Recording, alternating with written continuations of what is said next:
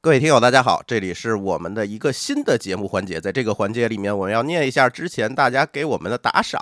然后我们要念一下给我们打赏这些听友的名字，他们分别是潘达、沙子，呃，哎，这是个英文，这怎么念啊？A L I G E B A B A，然后丹尼斯、bingo，然后这位听友有意思，叫不用称呼我啦，你们收到就好。嗯，我们收到了。然后还有听友 N 加一，还有听友在日本永居的 YAZ 咖啡小南高高，还有一个叫豆豉牛杂面果然好吃。哎，这是听了我们那些美食的节目去吃了，看来是。然后还有 Look，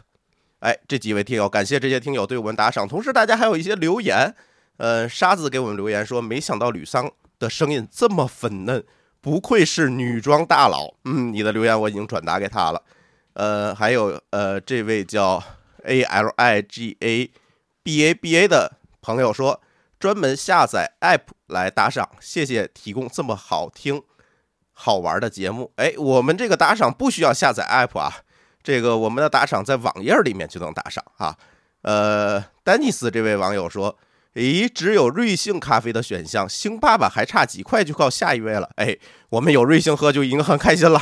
啊。然后高高说，主播推荐什么口粮威士忌吗？嗯，这个我们的霍炬霍师傅已经在群里答复过你了，我不知道你看到没有。如果你没有看到，尽快的加一下我们的微信群，然后去问一下霍师傅，他给你推荐了很多口粮威士忌。然后，呃，感谢这些听友给我们打赏，这些打赏呢，我已经说，呃，扣除了这个节目分发的成本，分给参与节目每一期参与节目录制的主播和嘉宾了，让他们去分享你们对他的认可。好，感谢以上几位听友，然后之后我们也会不不定期的出现这个环节，来感谢大家对我们打赏，谢谢大家。现在请听我们的正式节目。逗你玩儿，你压我脚，应当压你嘴。一群天津人创建的播客节目，每次跟您聊一个新鲜话题，好玩儿、长姿势、跨界、槽点满满，每期都给你足够惊喜。是惊吓吧？生活、旅游、科技、理财、八卦，众多轮值主播，总有一款适合你。不要嘛！我是王姐，津津乐道，分享体验，享受生活。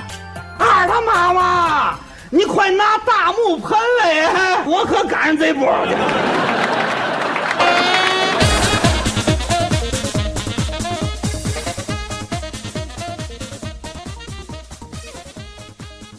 各位听友，大家好，这里是津津乐道，我是朱峰。哎，呃，这期是大家我们在这个微博还有这个微信啊等等渠道，我们也预热很久的这期节目哈，大家也期待很久了。这期我们请来了郑钧老师，呃，郑钧老师上次上我们节目还是二零一七年了，然后这次我们再次请来郑钧老师，从《流浪地球》咱聊聊这个关于科幻的话题。来，郑钧老师给大家打个招呼吧。啊，各位听众，大家好，主持人好。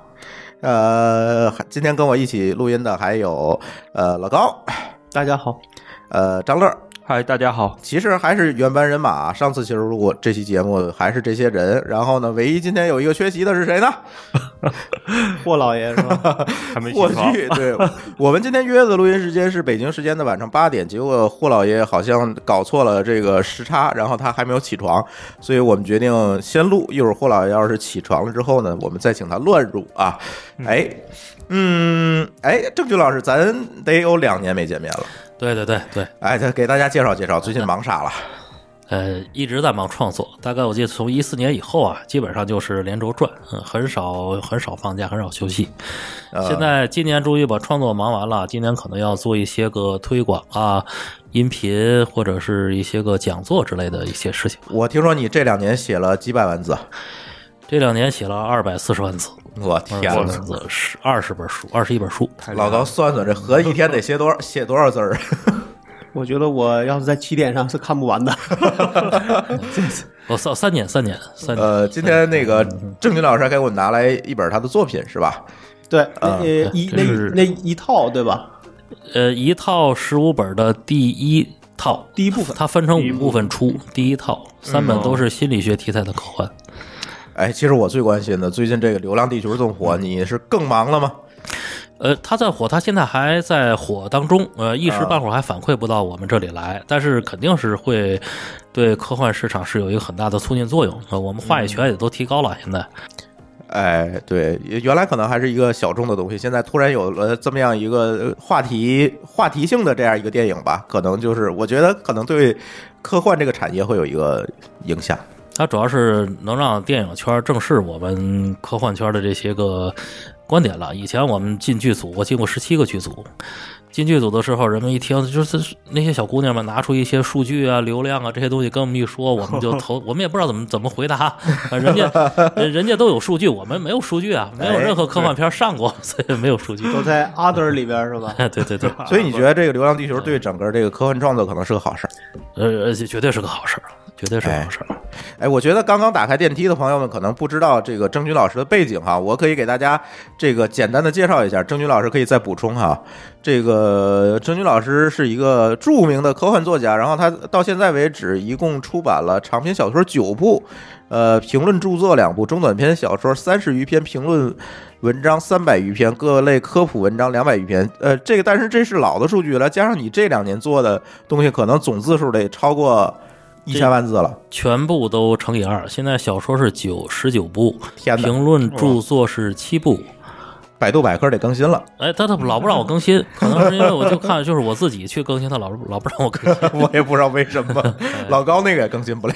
哎不知道为什么。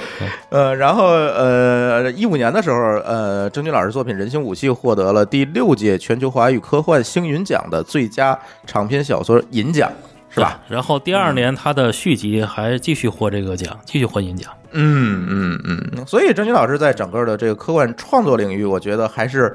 能够给大家聊出一点东西的，你们看郑钧老师这个背景，肯定能够呃，这个有他能他的观点在里面。啊，马马虎虎 吧，主要是做一个见证人，就对是对对这些年的这些个几事情，我大致还知道一些。对，然后我觉得从今天啊聊这个节目开始啊，我们就看了一些背景的资料，就是关于这个《流浪地球》，其实也有存在了很多的这个争议和看法，是吧？有的人认为呢，这个片子非常好，非常牛逼，我可以给它打十分儿；但是也有的人，比如像在豆瓣上，就是嗯大家组团刷地星，咱是们吧之前不是在那个论盾里大概讲对，过一点吗？嗯我们之前节目里聊过这个事情，但是呢，呃，这两天霍炬给我们提供了一个很好的想法，说其实大家对这个事情的打分，大家是有自己独特的这个观点和看法的，每个人不一样，因为嗯每个人对科幻作品的评价体系可能就是不一样的。对，可能偏偏好也不一样。哎，所以在这个节目的最开始啊，呃，先出一道考题，我们先同步一下各位主播的这个评价标准。呃，我们选了几个科幻电影啊，作为这个评价的基础，一共是七部科幻电影。然后呢，希望这个每个人给出好看、一般、不好这三种评价，好不好？然后我们一起说哈，第一部《银翼杀手二零四九》，来，老高开始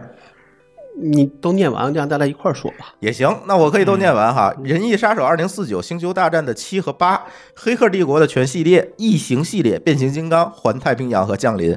这一共七个七部片儿。大家能不能根据这七部片儿给出自己的评价来？我可能除了最后那个降临不太，就可能会评到一般，剩下还都算是好看这个范围内的。你觉得都好看？对，你倒是不挑哈， 呃，我挑我挑一个啊降临，我觉得有点儿，就是有沉闷哈，就对，有点沉闷。嗯嗯嗯，张乐呢？嗯，我觉得《星球大战七》是一般，我就说一般吧。嗯，嗯，完了之后，变形金刚 五，呃，这变形金哎，刚，我觉得变形金刚就不能把五放 进来，说一二三四是吧？对，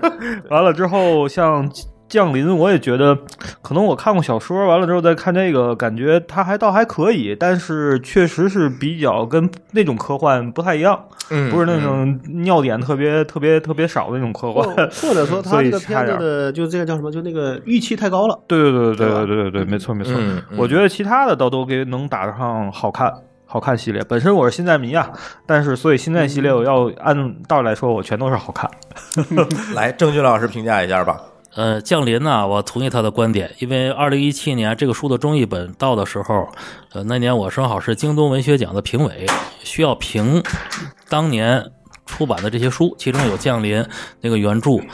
那三部曲我花了整整一个月时间才勉强勉强的看完，看完简对简直是不好看。对但是它是获奖作品，呃，那么结果一看这个电影呢，还可以，还把它那个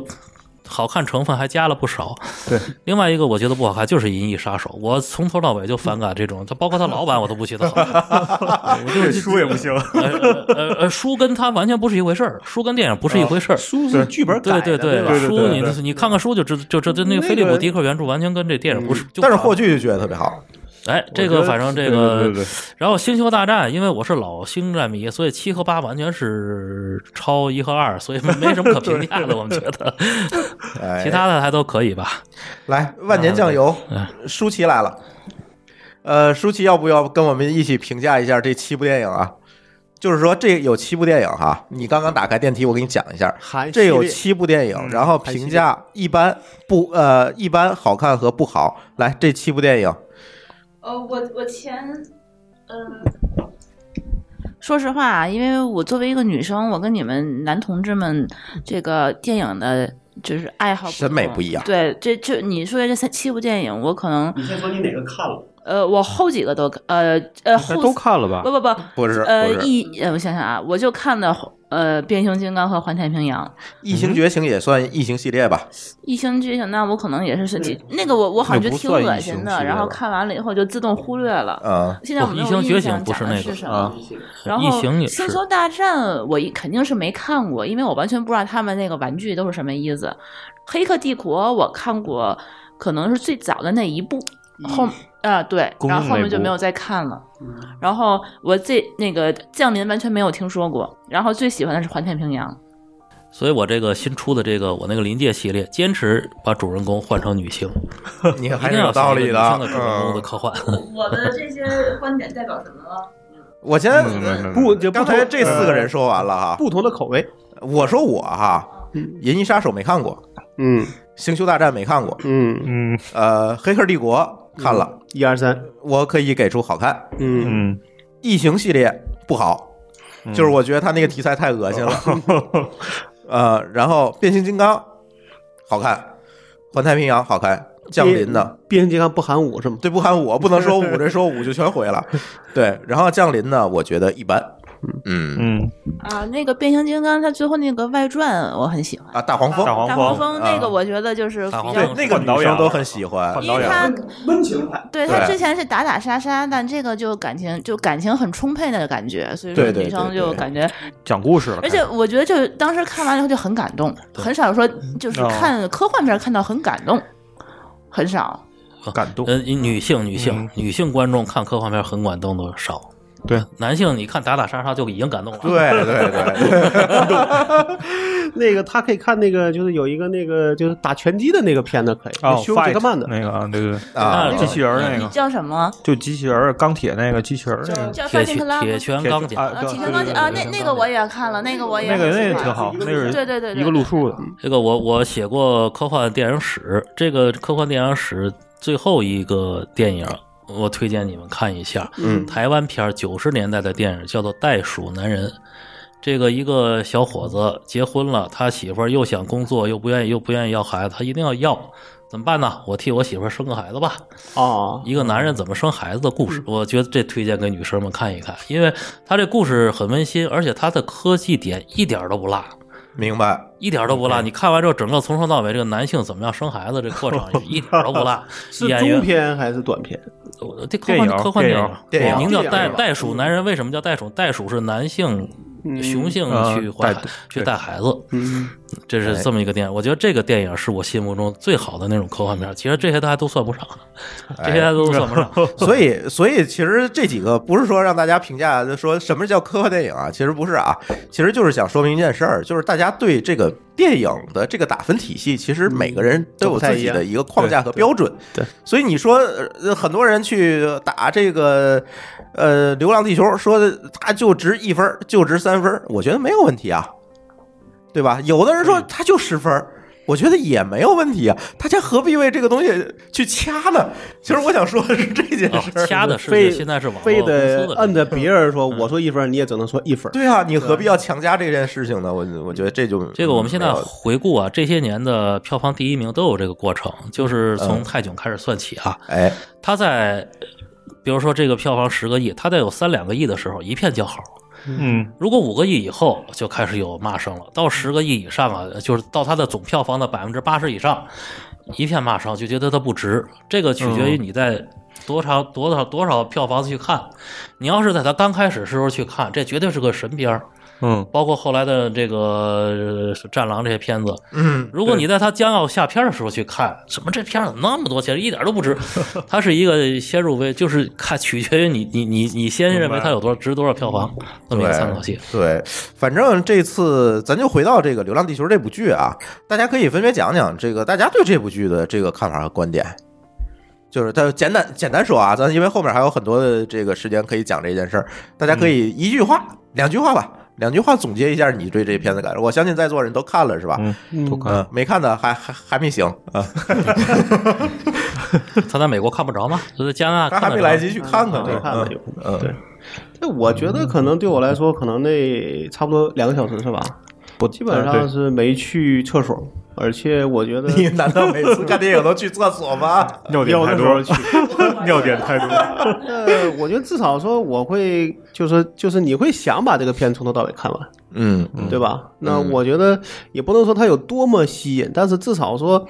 至少在那两两个小时内是能够吸引我，是愿意把它看完，看到结尾什么样子，对对对吧？？那我想知道说，比如说你哪怕我看过小说，我也想知道说他这个片子想给你展示的其中哪一部分，但对哪些地方可能是跟呃这个就是可或者跟你想象中是哪个地方会不一样，对吧？对他来怎么对演对绎，因为毕竟它不是一个小说，嗯有他有他的演绎方案，对吧？是它其实就是小说里的几十个字儿拿出来了。对，嗯那那那可能对于我们来说，可能说你要想对一个片子说有好评，可能很有一个，我觉得有一个说法挺好，就你愿不愿意看他的第二部，或者期不期待他出第二部，嗯对吧？嗯那至少我觉得说他出的第二，我也还会去看，嗯对吧？但前提是还是这个导演，嗯嗯嗯嗯嗯，对对。 OK，张乐说说吧。呃，我可能跟老高观点差不多，当然这个。我们的反方那个霍炬同学他没来，就是说，我觉得这片子也还挺好看的。唯一的开始的时候看那第一开始的感觉，就是剧情有有的段落是确实割裂的，连贯不上，特别突兀。后来看那帖子发来是这个，因为受限制被剪了很半个对小时吧，嗯对，对所以我我现在是挺希望能看到一个嗯未剪辑版的这个版本，我觉得好看度还是行的，但而且它本身就跟小说其实就完全没关系了，我觉得跟大刘的这种风格，其实小说的风格不太像了。另外的话，就是这个东西，它以这个背景去做的话，后来我看大家都在研究这种，比如说发发动机到底推力够不够啊，嗯这种我觉得就开始有点像科幻带来的一些往科学，就是这种论证方向去嗯就开始做了。嗯我觉得这个效果还是可以的。中国的科幻电影，我唯一有印象的科幻电影，可能就是《珊瑚岛上死亡》，还有那个《大气层消失》嗯对这个科这两部科我幻看电影过史问题，一会儿咱可以再聊啊。对，所以这部是我唯一看来不算是那种就正经科幻的一部片子，我觉得还不错。嗯嗯嗯，郑钧老师呢？呃，我我是说这个电影啊，大大出乎我的意料，因为就是以前参加过很多剧组了，那些剧组里边你要跟这个电影界的人去打交道，呃，他们我参加的都是科幻剧组，嗯然后他们都是在做减分项，嗯就是把你这个好的科幻方面的好的东西都给弄没了，嗯添上一些乱七八糟的东西。呃，一开始我们还不敢说什么，但是后来那些片子都不行，都甚嗯至大部分都没做出来。但是看到《流浪地球》，我发现电影工这个电这个电影里边电影工作者做的是加分项，嗯是把这个原著的都没有的东西加了分了，我觉得很难得。这说明现在这一代电影人，八零后、七零后，他们是能够把持住一个、把握住一个科幻片了。嗯嗯，就这个意义是是很啊重大首的。先那个郭帆本身就是科就是科幻迷，对，嗯这你要只是一个想拍片儿的人，他要不心里不爱好，我觉得是拍不好。对这个，他唯一可以在国美国电影史上可以比的就是《星球大战》。《星球大战》你要知道，它第一部出来是卢卡斯三十三岁，嗯比现在国番小一点儿，也是事先不看好，当时没有人看好《星球大战》，现在这个前就是一举成名嘛。一个一个多月前也没有人看好《流浪地球》，《流浪地球》是排到老四的，那个春节档是排老四的，嗯对，都没有看好它，看好的是那个《疯狂外星人》，当时。包括那个那个《飞驰人生》，对吧？《新喜剧王》都在他前面。嗯对，对对就是第一从电影界来讲，都排初一的行排片是很明显是这么一个顺序。对对对，他所以说这个就是我们只能说从这个角度来讲，因为我们原来的期望值很低很低啊的，所以这一都下快在就地板上了，是吧？哎，基本上到地板上。当时我们想，这片能不能回本儿都都很困难，嗯因为我知道这片很早了，一四年它立项的时候，我们都都知道这个这个项啊目。，嗯，所以你觉得是呃导演团队和这个制片团队整个整个制片团队都给是做了这加分项个哎其实是给这个电影本身增项增量了。对对对对对对，嗯嗯对嗯嗯，OK，舒淇说说你的感受吧。就我的感受就觉得，呃，你就你因为你这个电影儿吧，这个就分好多，你一看是导演啊、演员的表现呀、还有你的故事情节呀、还有你就还有什么后期啊这些综合来判断，我觉得。呃，是 OK 的，就是，但是我觉得这个演技什么的稍微有一点差，这个真的是有点差。我我是觉得，就跟一般的别的科幻片儿的那个，他们可能能请得起名演员，他们比较穷，可能也有关系。 然后，呃，故事情节什么的，我觉得都 OK。然后科幻片儿就是一看是，如果是个国产的科幻片儿，能够做到这个程度，然后我心里觉得已经可以了。呃，尤其是我觉得，我不知道他花多少钱啊，当时我的就觉得我的心心在滴血，就是在看到那个科幻片儿的时候，我就觉得一边看一边一边在数钱的感觉。 对，然后真真的是，呃，然后我觉得啊，那后来后来我才知道什么吴京什么往里还投钱呀、什么的，然后我觉得，然后他们确实是破釜沉舟的这么这么这么一部电影，所以我觉得后来还是鼓励居多吧。然后，嗯，作为剧情来讲的话，我觉得是及格，能够大概大概是七分左右是 OK。嗯，这这个片儿的演技啊，有一个特殊情况，就是他基本上是在绿幕前面演的，就周围没没有东西，啊，想象中间表演，所以他是是比较困难的。嗯嗯嗯，我对这个片子的感觉其实跟舒淇差不多。我觉得整个的呃制作场景，这个都是那种大片儿的感觉，没有问题。就是你闭上眼，把这些人全换成外国 人，嗯，把 你把也你也能接受。我也能接受，嗯对吧？但是呢，这个整个的这个人人物设定和这个对白，在这一层，我觉得确实是差一点儿，确实是差一点儿。这个是个硬伤，也有爆款啊，道路千万 条，是， 就是就是呃看完那电影，满脑子就都是那个呃北京市第三区交通委提醒你。 对，但是其他的就是在这个剧情还有这这这个人人物对话呀，这个人物设定上，我总觉得很奇怪。但是这个也有可能是张乐说那原因，就是中间掐了很多嘛，掐了很多，可能这些东西就交代不上了有。些铺垫没有了。对，有些铺垫没有了，所以就感觉可能会比较硬，这可能也是对一个重要的关系。对，嗯，插播一个重要信息，这个霍霍师傅醒了，好呃，嗯然后一会儿我让他这个他准备好录音设备就播过来上哈，咱可以接着录。嗯对，咱可以，因为我可以给大家预告一下这个霍师傅的态度哈。霍师傅觉得这电影就是个屎反方，啊，典对型的反不方能。算为什么呢屎吧？ 对，但是他对这个电影的评价就很一般，他能给三分对对儿啊。他比死强一点儿，你这人就不是死了 吗？ 对对对，他他他有他的呃这个对观点他有他的和观见点解啊，这这个没一关系会儿对请或者就还是那句话，就是每个人对电影的这个评价体系和框架是不一样的。对，我觉得评多少分儿都没关系，对对是吧反正？到时候挨骂也是他挨骂。 有道理。嗯别扛咱挨骂。哎，那借助这点时间啊，等等霍师傅这个准备设备的时间，呃，能不能咱们给大家聊聊，就是就是，其实那天我们录这个乱炖的时候也聊过哈，就是这个中国科幻电影史，对吧？嗯这个到底我们在这个中国电影这个历史上，到底我们经历过多少科幻电影？哪些科幻电影是值得看的？呃，可能基本上是到九十年代之前，呃，中国第一部科幻电影是一九三九年，对吧？这么早，呃，一九三九39年年，名字叫《六十年后上海滩》，而且它是在租界，就是日本已经占领那个华东的时候，在租界里拍的。嗯，就是这两个人穿越到九十年代，九一九九那三九年的时候还没解放，那这个日本人还没被赶走呢就。是大中国的概念还没在爆发在在呢，泛中国，在租界里边，在在租租界界里里边拍的拍的，但是是在天津电影院，天津的一家电影院首放的。啊，呃讲的是就是这两个人穿越到一九九九年，然哇后这个哎呦这科技多么发达，人人 能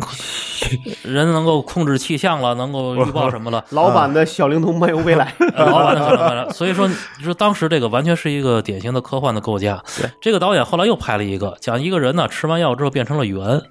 猿猴，然后就变成类人猿，然后又怎么样把他抢救过来。可以说，你说一九三九年有这样的科幻片，那绝对就是真的是科幻片。嗯那还挺不简单的。非常不简单。这人返祖了，然后又怎么又回来？那么解放以后的第一部科幻片是那一九五八年拍的，叫《十三陵水库畅想曲》。嗯呃，大家听其实说过，但没看过没看过哎，你们要真没看一过看，这是真正的科幻片。前面是讲的这些个劳动人民去改造十三陵水库，后三十分钟讲的是一九七八年，就是他在二十年之后，呃，进入了共产主义社会了。共产主义社会的人们怎么去表现呢？不能表现在社会制度那些东西，就表现人坐着飞船上天了，然后那个怎么回去？这就这些东西完全是科幻片，呃甚至于说他，呃。甚至于说，他都都都想到了什么？就那个时候，你看着电影演员黄皮寡瘦的，他们就想，如果我们将来这个科技这么发达，我们都不干体力活了，我们会不会将来会肥胖？他都会想到这个问题。这是一九五八年的科幻片儿，想的嗯挺想的挺深的，哎，然后一九六三年还有一个科幻片儿，讲的是中国要造一个卫星太阳能电站，叫小太小太阳。这个片子的视频我一直没找到那。叫什么小太阳什么什么的名儿是吧？对对对，对小太阳，我看到过那个小太阳，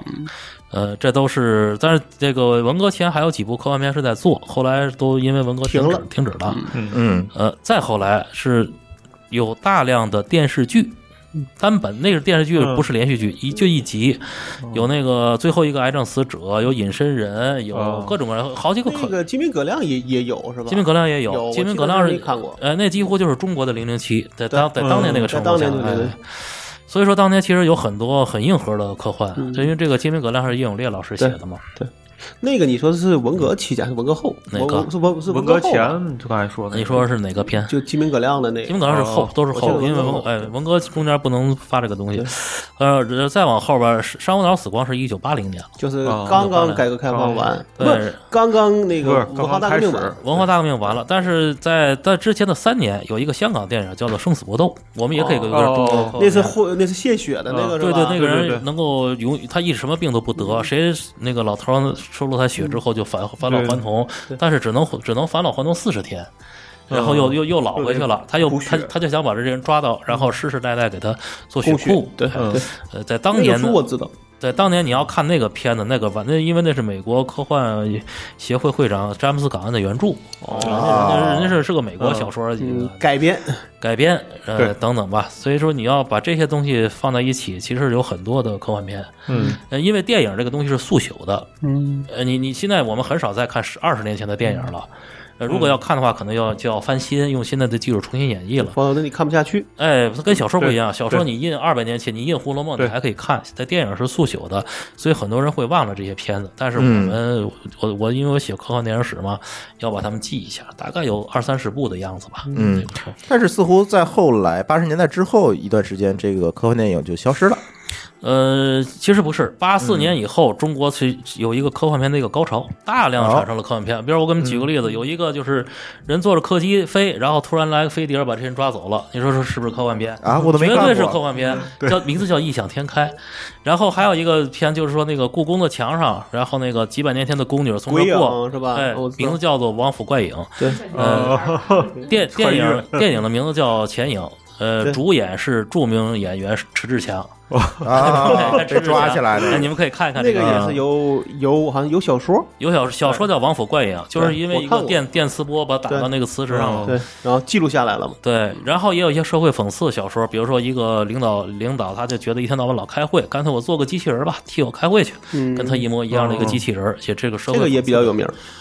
呃，后来还有那个有一个就讲毒毒毒就是一个有一个小孩生下来就带毒，那个时候哦是名一儿九我忘九了一我知年道左右对了，那个是最后一直那个那个阶段，因为后来电影票房大滑坡，所以说人们很少再制作科幻片了。嗯，最后一部比较有名的就是叫做那个《再生勇士》，就是这个人在一九九七年的时候是一个刑警队长，呃，就是变成植物人了，再醒过来可能十年以后了，进入未来了。然后他作为一个勇士，他就抓毒贩的什么的，大概小幻想的二十一世纪的有各种场景，那是最后一次呃拍科幻片，呃，后来还有张丰毅什么都拍过科幻片，这些片呃可以说拿到现在来，大伙都不会爱看了，只能说是我他们作为一个那记是录。时代的产物。嗯，对对对，嗯嗯嗯，呃，然后就到了近年，近年其实我们还看过一些嗯我们比较有印象的这科幻片，比如《大气层消失》，那是也是九几那年，是九二97年年九九一对年的。对就是应该说到九五年之后到这个之前，基本都没有什么了。我说的那些片子，后来即使是 CCTV 六都不再播了，嗯就就消嗯，因失为确实了。太老了。嗯嗯嗯，它也不适合现在人的胃口。大气层消失啊，是葛优什么演。对，葛优有有和有吕丽有萍，吕丽对萍对没错对对，而且演坏 蛋，还有一个还有一个电影叫《龙兄虎弟》，就是说一个一个阴谋科学家在太平洋一个岛上，然后那个呃要要要发明一个东西，要毁灭全人类。嗯嗯这个，然后大陆跟台湾的特种兵把他给端掉哦。这个阴谋科学家是葛优演的，所以那个形象比较适合演坏蛋。确实有点像啊， 对哎，他他他不像他不像科学家，他甩着袖跟小流氓一嗯他样，像坏蛋，像像像坏蛋，但是这真不像科学家。但是那是一个科幻片，嗯他他还展现了他是什么什么什么细菌武器还是基因武器，反正大概是个概念吧。嗯主要是讲特种兵打仗的一个事情。嗯嗯嗯，其实有有很多科幻片， 嗯但是这个可能都是九五年之前的多，九五年到九年以后，九哦对年以后后来这几年我的印我的的印象中是这两年还有些人以科幻为名去发，但是我觉得那些很多就是一个勾，就是怎么说，就冒了一个皮儿，冒了一个皮儿，对，大部分是皮嗯儿，然后特效也很烂，那根本就看不下去。基本就出对不烂招对。对反正作为《流浪地球》来讲，在这个整个我们刚才介绍这么多科幻电影、中国科幻电影之后，其实就是一个，哎，给大家了一个不一样的一个体验和感受，是吧？就他其实是很正宗的科幻对。哎嗯我一直认为刘慈欣写的是很正宗的科幻。嗯嗯嗯嗯，后来给他加了好多什么民族特色什么的，我觉啊得他对就是科幻特色，他没有那么多其他的特 色，对。典型的科幻的东西。咱这样啊，霍老爷醒了，呃，我们接入一下他，听听他的观点和想法，好不好？好哎，让我 OK 我我来播一下啊。哎，各位听友，现在这个霍炬来了，霍炬来了。这个刚才我们已经聊到这个 这个中国科幻电影史这一节了，然后现在我们倒回去哈，倒回去，然后先请这个霍炬做题。呃，来，霍霍师傅，给呃给大家说说吧，《银翼杀手二零四九》《星球大战七和八》《黑客帝国》全系列、《异形》系列、《变形金刚》《环太平洋》和《降临》，然后都给出好看、一般和不好的三种评价。来吧，呃，好，那个《银翼杀手二零四九》好看，非常、呃、非常好看。你看不一样吧？来继续。呃，星星球大战七和八是我根本不看的，就星球大战整个系列我都不看，觉得没什么意思。然后《黑客帝国》全系列那也是好看，呃，《异形》算一般，呃，《变形金刚》是根本没看的，《环太平洋》呃也是一般。但是，一般我看了看的原因不是因为我看，是因为西桥喜欢看，然后我就被迫陪着他看。所以你们两个人的评价如标果准也我不自一样己。的话，啊，不一样，不一样。如果我自己的话，我肯定觉得这看一下得看一遍了不起了。呃，嗯，降临是好看，呃，降临是好看。对，说完了啊，降临是好看。我我给你那个预告，这这个回顾一下刚才我们的评分吧。刚才我们的评分啊基好本跟你都是反的。也不太算。降临，这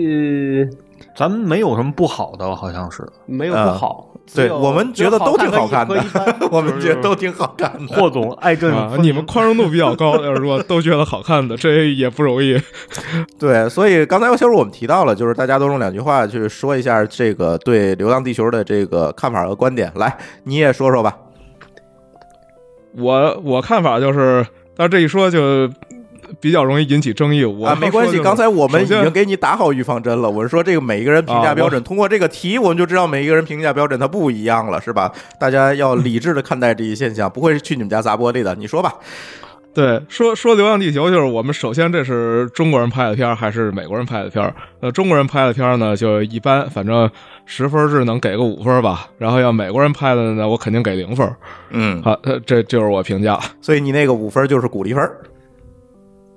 也不算鼓励分儿吧，就是 毕竟是这个呃算第一部还算像样儿的片子吧。也、嗯其实也过去我们还是有过像样儿的科幻电影的，只不过是这些年没有。然后这很多年轻的朋友们不知道，那那我们就呃稍微给高一点儿，那能给个五分儿。然后嗯呢，为什么美国人拍给零分儿呢？就是在美国这个电影工业标准和拍写科幻这个标准看，如果到今年这二零一七、二零一九年吧，二零一九年拍出来一部这样的片儿，只能给零分儿。嗯嗯嗯，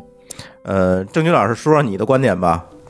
对于啊霍炬这个看法。哦，我刚才不是说了吗？呃你你能镇得住他？因为那倒不是镇得住，因为我是一直在各种科幻片的剧组里边串，所以这个期望值非常非常低，呃就是觉得这个电影界那些人呐、呃，给科幻做的都是减分项，哎，结果一看这个电影，它居然还有电影人能给科幻做加分项的，所以我觉得在我非常低的期望值下，这个片子非常好，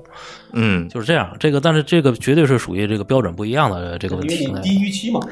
对，绝对问题。直直到一一春节前，我们对这个片子都很，因为已经有人看过了，圈里有人看过了，看过他适应的这些东西，都觉得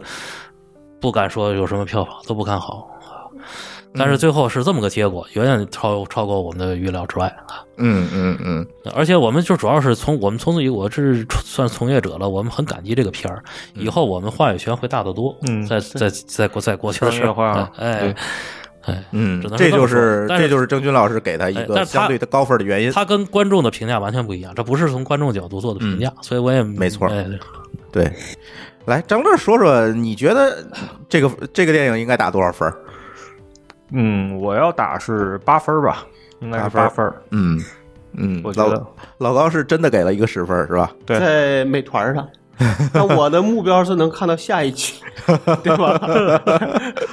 呃，舒淇呢？舒淇说用手势告诉我，因为我们今天麦克风不够了， 那他用手势告诉我，他能给打九分儿。那我觉得我能够给打个七分儿吧。啊、呃，霍师傅，刚才我们其实都说了，大家呃这这个对这个电影评价以及给高分儿的原因哈。霍师傅，你多说说吧。这个刚才你也其实也说了很多，这个你你你说说这个，你给他这个几分儿来着？五分儿，五分儿。呃，五分儿的原因是除了刚才说的这个呃原因，还有没有其他的原因？你能不能给大家展开展开？呃，你是说我五分儿给的高的原因，还是给的低的？给的低的原因啊，你都比我们低啊。啊，给低的原因，这个很多方面啊，就是你说那我们怎么评价一个电影好不好？你哎总得有一些因素吧。嗯那就是它每一个因素里面，我觉得都到不了特别好的水平，那我就只能给一个还过得去的分数。举个例子呗。举个例子，比如说，呃，我们说特效，嗯那大家都说特效好，实实际上我们客观的评价，啊，现在你不说这个中国电影很多特效做的不好，这个。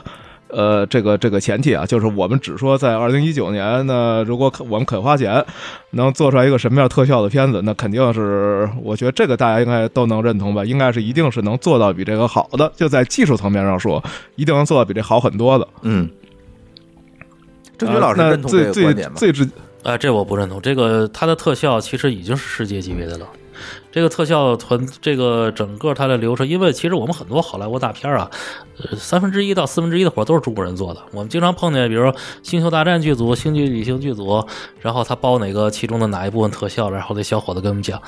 嗯，都这这这特效没有没有什么太大的区别。我我觉得这个它确实是，而且这个特效本身不能单纯评价它的好坏，它是需要说你这个特效的想象力，你这个画面儿。嗯你比如炸木星这个东西，你在这个美国电影里边你看到过没有？只是在二零一零年《太空漫游二零一零》有过一次，嗯然后再早的时候，日本的那个小松左京做过一个嗯叫做《再见朱庇特》，炸木星，人类炸木星抵挡一个黑洞的入侵，呃嗯再往前没有了。嗯，所以这这像这些个这些个东西，我觉得是它可以掩盖你技术的不足。就是说，你这东西哪怕做的效果再好，但是没有想象力嗯哎，，那也那也很对烂。对对，是吧像漫威的东西，你越来越觉得就跟似曾相识。对但是其实现在的技术肯定比当年十年前还要强，但是你不觉得它有意思了？哎来，霍师傅说说你的观点吧。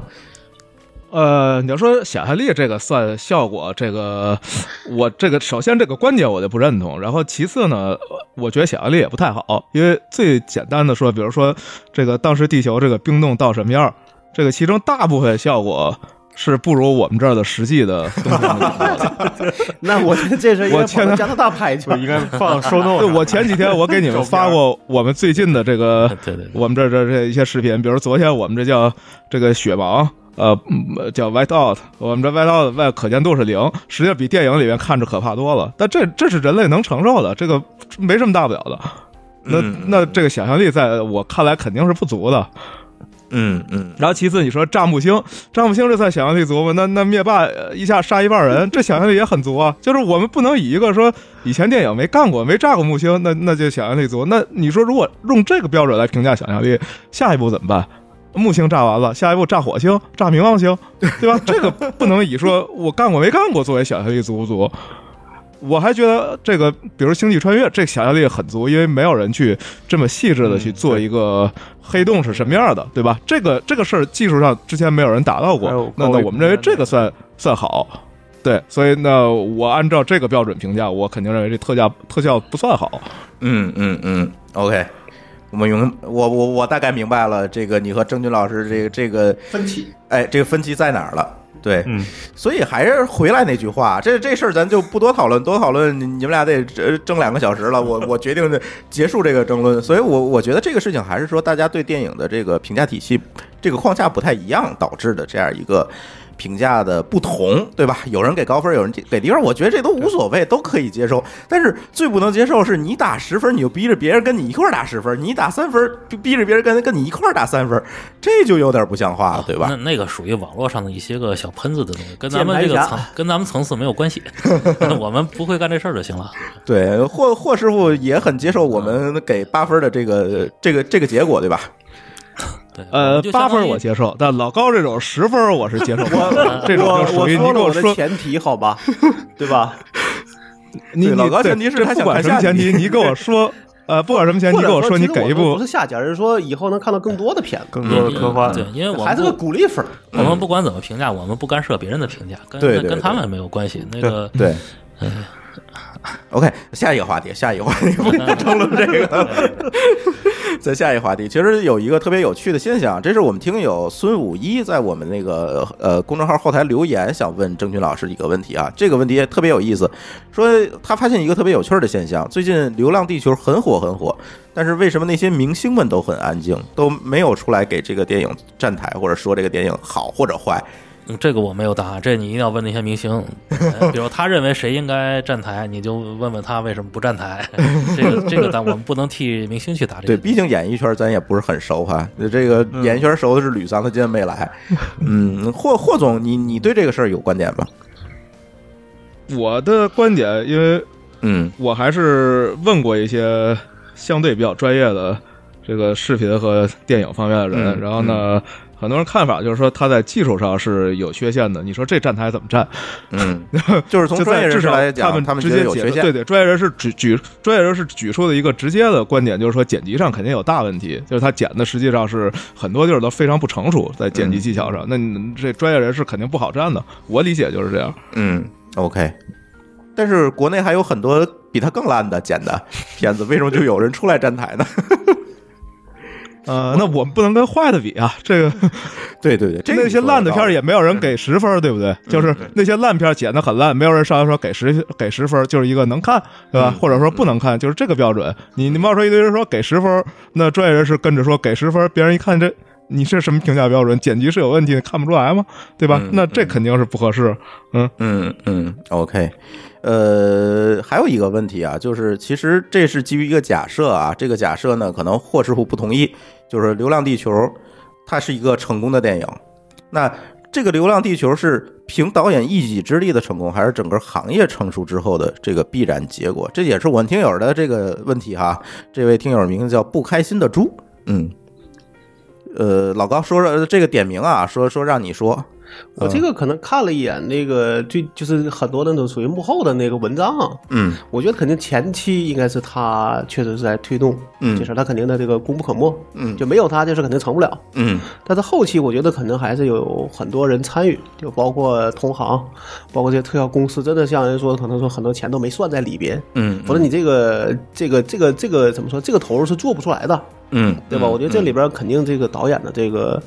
呃，怎么说，功不可没，对吧？嗯而且他也是科幻迷嘛，对吧？否则他也不会非得要拍这个。他是有信仰的，对对吧？嗯那他可能对于不管他来结说果怎么样，他对，是有可信能仰砸的。锅卖铁要把这个片子拍，就要拍出来，这也是他的一个，就是说是个心愿。呃对他可能已经不在乎结这个结果了，嗯对吧？嗯那个，但是行业上成熟这事儿可能还不够。我看里边他就说，他说很多东西就要从头来，嗯，去商量说，哎，我们这个要怎么做？嗯，那这个可能说，虽然可能有美国有有美国有他的一个方案，嗯但这边可能有时候你发现可能要重新来，对吧？嗯或者想找一个呃叫成本更低的方案，嗯对吧？比如你那边需要做一个镜头一万美金，但我们能不能一千美金做下来？嗯，那这个可能只能去自己找路，对吧？嗯啊嗯嗯包括他们做那宇那个什么宇航服，我看一下也是这个样子，嗯，对吧？说在这边可能穿了一个礼拜就坏了，嗯那那边都觉得很不可思议，是吧？那边说在美国可能能用仨月，嗯但这边可能高强度太高，嗯对吧？他就受不了。嗯所以我觉得这个里边肯定是这个导演有很大的一个功劳在身上。嗯，对吧？嗯嗯，郑钧老师怎么看这个问题？这个他是导演相当于一个项目经理，对项目经理的他只起到的是一个项目经理的一个作用，把各种因素他组合的好。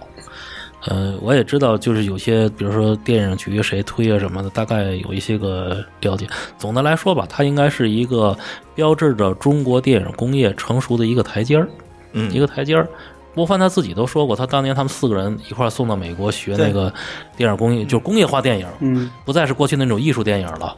我非常非常赞同这种观点，嗯否则你根本没法跟好莱坞对抗。对，人们其实根本不知道好莱坞牛到什么程度。嗯他在最牛的时候，全世界所有的电影票房的百分之七十是好莱坞的，嗯，哎不是说你哪个国家呃绝对优势？剩下一百多个国家加一块儿才百分之三十，那个你怎么比，对吧？对他说人人说为什么美国人不爱看外国电影？你外国有什么好电影？美国人就认为你外国没有什么好电影，所有电影就在我们美国，直到现在这个，呃，我觉得就是这个。今天我再再看看《上海堡垒》和那个江小江张小北那个，我看看这两个片如果还还还不错的话，嗯呃这个至少我认为电影工业就成熟，还能再上个台阶。啊，电影工业成熟了，就是以后人们再论的话，就会说我要哪个哪个片子那那个效果，你们给我做出来。嗯，他知道国内人能做了，因为他有一个标杆了因为他可以对比了嘛。他有标杆了，对这是很重要嗯否的。则你原来跟那五毛特效比咋比呀？哎，你总结我这一块特效了就可以了。嗯这个五毛特效也是老高一直在强调这件事儿，你你知道我我我给你举个例子啊，就这是是个梗嘛？呃，一二零一一年的时候，我们那做一个科幻片，人家电影公司给我们造预算，当时不算大，三千万投资里边给特效的经费是二百万，嗯三千万经费给特效经费是二百万，也就那就是他按就干不了啥。那还是当年想上院线的一个一个大电影。那个都不能是五毛，那是五分了。哎，就是就是，这这嗯呃，什么说完，我们就很遗憾，那个电影是个，那个那个整个故事是个灾难片儿，然嗯后他用了大概十分之一弱的一个东西做特效，嗯对嗯，嗯，所以你觉得这个这还是成行业成熟的一个台阶儿？对，以后我们可以理直气壮的就要求那个制作人，你就你看人家怎么样，人家没把钱花在大明星上，人家把钱花在这上面了，对吧？嗯你们以后咱们如何如何？嗯嗯甚至有很多人至少有个对比标准。对，吧其实这个是电影圈里边一个斗争。就这几年的话，流量小生这个非常厉害。我们你们可能不太清楚，这个一个电影的三分之一是不到一半儿是冲是冲他主们演的，哦是冲他们去的。最后你这制作什么都没有什么钱，就是所有的钱都放在片酬里面。哎，弄的道具、服服装都是乱七八糟的。就为什么没有钱了，就随便做一做就完了。所以当我看这个电影，我看哟，我说他居然能够把这些道具都做了旧，做旧比做新的是费钱的。我啊还看做旧，我说他这么这么认真。你要别的，其实我看过这些年的科幻片儿，一进去之后啊，就跟那个那个什么宜家里有差不多，就是那个那个那个一股甲那个甲醛味 儿是吧？那肯定是那没有生活的质感。嗯嗯嗯所以所以我觉得这个片它就认真这个角度，从认真角度，我哎觉得从肯定认是真角度之比之前那个认真多了。嗯认真多了。嗯嗯，霍师傅，你同意这个观点吗？呃，部分同意。我有一个跟你们不一样的看法，我觉得这个成熟实际上是技术成熟的表现。我说的技术成熟，不是说中国的电影工业技术成熟，说整个这个行业，比如说现在的渲染，然后特效，就这些东西变成了通用技术。嗯呃，以前这些都是呃专业技术。这个我这里可以举一例子，比如说，呃，我们说到九十年代那时候，实际上梦工厂已经开始拿特技来做这些东西了。嗯但那时候梦工厂雇的人是什么人呢？是 C 加加创始人。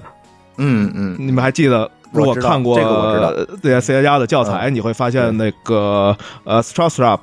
呃，他是 C 加加的三个创始人之一嘛。嗯然后他的工作经历是什么呢？是在梦工厂工作了很长很长时间，然后做什么呢？就是帮他们改造编译器，呃，帮他们解决并行计算问题。就是那个时代，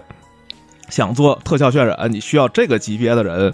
来来帮你工作，去帮你去。创造这些做特效的工具，你才有可能实现。那时候中国就实现不了，我们没有这些人。然后呢，这这些年呢，就因为整个技术通用化，其实跟互联网、跟中国互联网起来原因背后原因是一样的，就是因为技术通用化了，我们可以去用这些现成的通用化技术去搭出这么一环境来，去完成这些工作啊、我觉得这个是这个是主要的变化。嗯，OK，好，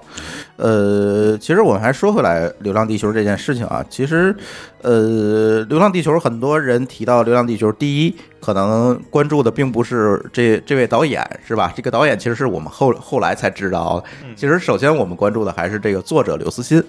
是吧？所以说，这个从这个问题上，我们是不是能够看出来一些事情？就是科幻小说的作者在这个科幻电影里面到底能够起到多大的一个决定作用？刚才其实郑钧也说了哈，其实他这部电影其实是给那部小说进行了加分、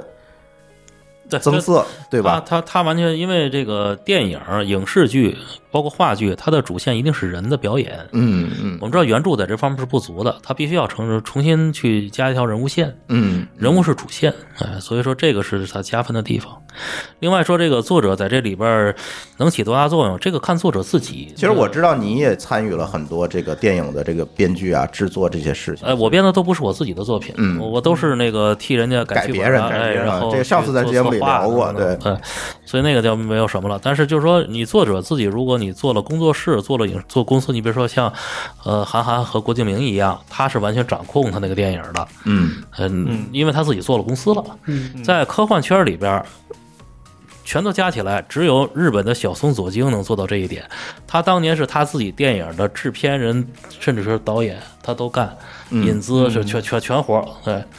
嗯，他能做到这一点，而且他在一九八四年拍的叫《再见朱庇特》，他当时差点引来四千万美金，四千万美金那个时候就相当于这个《星球大战》第三部的投资量，非常大的一个就顶级投资了。嗯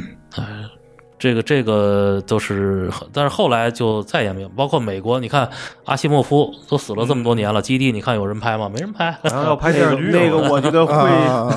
拍过来也会被人骂，对 哎，这个不这好个看太难太难了，不这好个看基地太难就了，是你原著太有名儿，对，没人敢动，嗯就跟沙丘一样吗？对吧？沙丘好像也这个问题。沙丘拍沙丘要拍嗯哎拍，，沙丘拍过，现在也要拍一版新的。对，就是说这些作者其实他都决定不了这些东西，嗯，因为他们也没往这方面想，明白对嗯了。，没往这方面想。但是，所以说，你觉得这个就《流浪地球》这部电影来讲，大刘更多的还是一个吉祥物。他参与多少，这个只能问他自己，因为这个我们跟影视公司签合同的时候啊，都有这个保密条款，你在这啊里做的什么是不能说的，我们也不问，哦呃问了反而让人尴尬，所以是我但是，传通常通常就是在你的经验里面，可能在这里决定作用不并不是很大。我我觉得这里边儿是不是那个什么叫什么呢？那个《盗墓笔记》那个类型的，其实是个典型的问题，哎嗯就改的面目全非，啊，但对，是 最后会告的说你把我把它改坏了，你得给我赔偿。嗯，所以他你说对这的个是电影的走向编剧可能你说的是那个什么吧？那个那个前面嗯那个吧啊那？叫反正就是就是那盗墓类的呃什，么九层妖塔那个啊对对对那个呃哎，那个拍是得倍那儿个恶《心盗墓笔记》，他自己有公司，他控他完全掌控这个嗯东西，是另一个，就是那那个反那正个盗墓墓的那就那个哈。两个比较有名的。哎，就对上对上对上一个上一个对嗯对啊，《鬼吹灯》啊，鬼吹灯，鬼吹对灯对作鬼者吹是灯嗯不是他不掌控这个，他就是只拿了钱就走。呃，《盗墓笔记》他有公司的，南派贩鱼，所以他他掌控整个这个这个东西。嗯嗯呃，这个现在科幻圈里边，刚才我还说，除了小松左京以外，就是美国的迈克尔·克莱顿，嗯哦啊他本身又是电影制作人，又是导演，就是又是编剧，呃，《侏罗纪公园》他写的嗯对嗯那个《神秘金球》等等的啊哦《西部世界》，人家自己拍的电影，呃呃他他他全能。全能。但是这样的这个一个国家就都就这么一个人，就那么几个就那么一两个，剩下作者基本上都把握不住作品的命运。嗯，所以说科幻小说作者在这里面其实还是很无力的。呃，那个呃当时有一个留学生叫杨琼，现在那个已经回国了。他统计了全球前一百名卖座的科幻电影，只有九部是改编的，剩下都是导演自己的这个作品。啊，呃，嗯我们举个例子，哦独立就编剧是吧？对对对，就就是说是从小说改编的，只有九嗯部，剩下都是导演自己的。其实最典型就是说卢卡斯，卢卡斯当年是在那个加州那个学电影的，他是个科幻迷，就跟郭帆一样的。嗯 然后他说那个我将来如果我有了资源，我就一定改编基地，我一定改编克拉克的什么什么什么东 西，发了好多事。 等到他也真没实现，等等到 他真写《星球大战》等到他真有资源了，他把自己的《星球大战》拿过去，他拍自己的，这就是他因为表现欲，谁都有表现欲。我有了钱了，我肯定要拍自己的，就这么个。亲儿子，嗯对，哎这是亲亲儿子，他就把那个基地什么全都忘了。 但是但是这件事情我们又分到两头说。刚才我们说了科幻作者啊，在这个剧里面的一个作用。那另外一个，其实这次这个《流浪地球》也是有一个梗儿，是吧？嗯就是其实这更反映了投资方对这个电影的作用。比如说万达。 啊，这个撤资，所谓撤资，然后去投了《 情圣二》，然后被撕吹打脸， 对对对，这这呃，所以说其实也想讨论一下这个投资方对这个科幻电影的评估标准到什么？他他怎么评估这个电影适合被搬上银幕，它能火？呃，这是这些东西，他们作为制片方或者投资方是怎么判断这件事情的？尤其是在科幻电影里嗯我面啊，我觉得万达那个是不太对，那个那个那不是，就是他那个消息不对，因为像万达和嗯其光实线都是在传，谁也不知道这个对哎不对。，嗯因为像我他嗯他官网上有那新闻，他是这样，他们这些个就是属于发行商，万达和那个阿里啊，或者有有有有那个发行能力的嗯这些个，他们他们一般是不会投钱的。他用他的他用他的渠道投资，啊，就是你这个电影打上我万达的标，然后我再提百分之十几，大概百分之十七左右。呃，如果你不打这个标，你自己愿意你自己卖去吧，呃反正啊，呃，光线还是用渠道去换哎，华谊换等过来等，它有很多电影是不投钱的。就比如说张三李四，你们拍的电影，如果你们是因为是个独立制片人啊，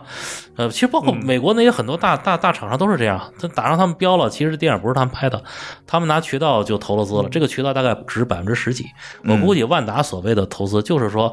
你能用我的这个院线院线，哎，这个这个但后来我忘了是不是真的是还是他发的，我真没注意。但是他、嗯他算他投资，因为我是用无形资产投资，嗯呃，不是用金钱投资，我用无形资产但是投好像资。那个前面也不是万达，嗯嗯是吧嗯嗯。啊，这个不重要。对，啊至少其这实事儿我们想讨论的问题对就是投资人怎么去判断这个电影适不适合被搬上屏幕，这个作品或者叫这个作品适不适合被搬上屏幕。这个以我的经验，啊就是啊撞、就是撞大音，绝对是撞大音。别你听 他们，VC 一样，对我参加过很多很多这个策划会，然后老板来了之后吹了一通牛，我有这种数据，那种数据，我从那个什么都是微影扯淡是吧嗯都是都是最后一看都是扯都。淡是都是装大，或者就是看谁有名气，但是名气不能保证他一定成功。当你这个电影真卖出钱了以后，然后会有好多人来总结这个电影成功的经验，嗯事后诸葛等等亮。等等的经验都是总结的。啊这个就有点像那个手创业嗯游这行业，说这也有点像创业。先开枪后瞄准嘛。哎，对对，你看这是我嗯对的是吧？ 其实他把话到那儿去了。对，所以可以理解一件事情，所有投资方其实都在押宝，嗯其对实都在押宝没有办法。但这个事儿就是，我觉得我可嗯能有一点想法，就是说你，我可能我相我相对来说可能能看的更更多啊，啊，对吧？我觉得，呃，至少在国内，我觉得你像能明显能看到，比如《银翼杀手》在国内是不受待见的，嗯对，吧？票房很烂，他在国大家外也受待见吗？我估计也不受我待不见知。啊，道霍炬你知道吗？他这全球一下手票房应该也不受待见，我觉得。这查一下， 《银翼杀手》二零四九受对具体票房多少我不知道。他两两个呃都但是上一应该受部待见上一部《银翼杀手》是刚上映的时候反应一般，对但是随着时间的积累就越来越好，所以才有了《二零四九》这一部。对呃嗯嗯，对嗯，但但我其实想说的是说，国内我觉得可能或者是甚至全球人都会有这个问题，就是你会偏向于场面，就是看场面。场景对，特效就是就是嗯会有一些烧脑的你像一些一东西，或者这种你会想，但是可能是有的时候，可能前提是在于你说你能让我看爽了，嗯对我银翼顺带去呃去想想你在里边更有意思的事儿。 《银翼杀对手吧》当年可是大场面的电影，当年对绝对是对大投资的电影。但是他当时好像因为比较比较黑比较灰暗，哎所以可能不太受待见。然后我们现在正在银幕上的这个《阿丽塔》，呃，肯定票房要惨败的，这个已经成了定局了，嗯可以说是。反正这两亿美金估计够呛哎哎。但我想说，就是现在你比如当时我记得是谁说说说，其实万达撤资也是很，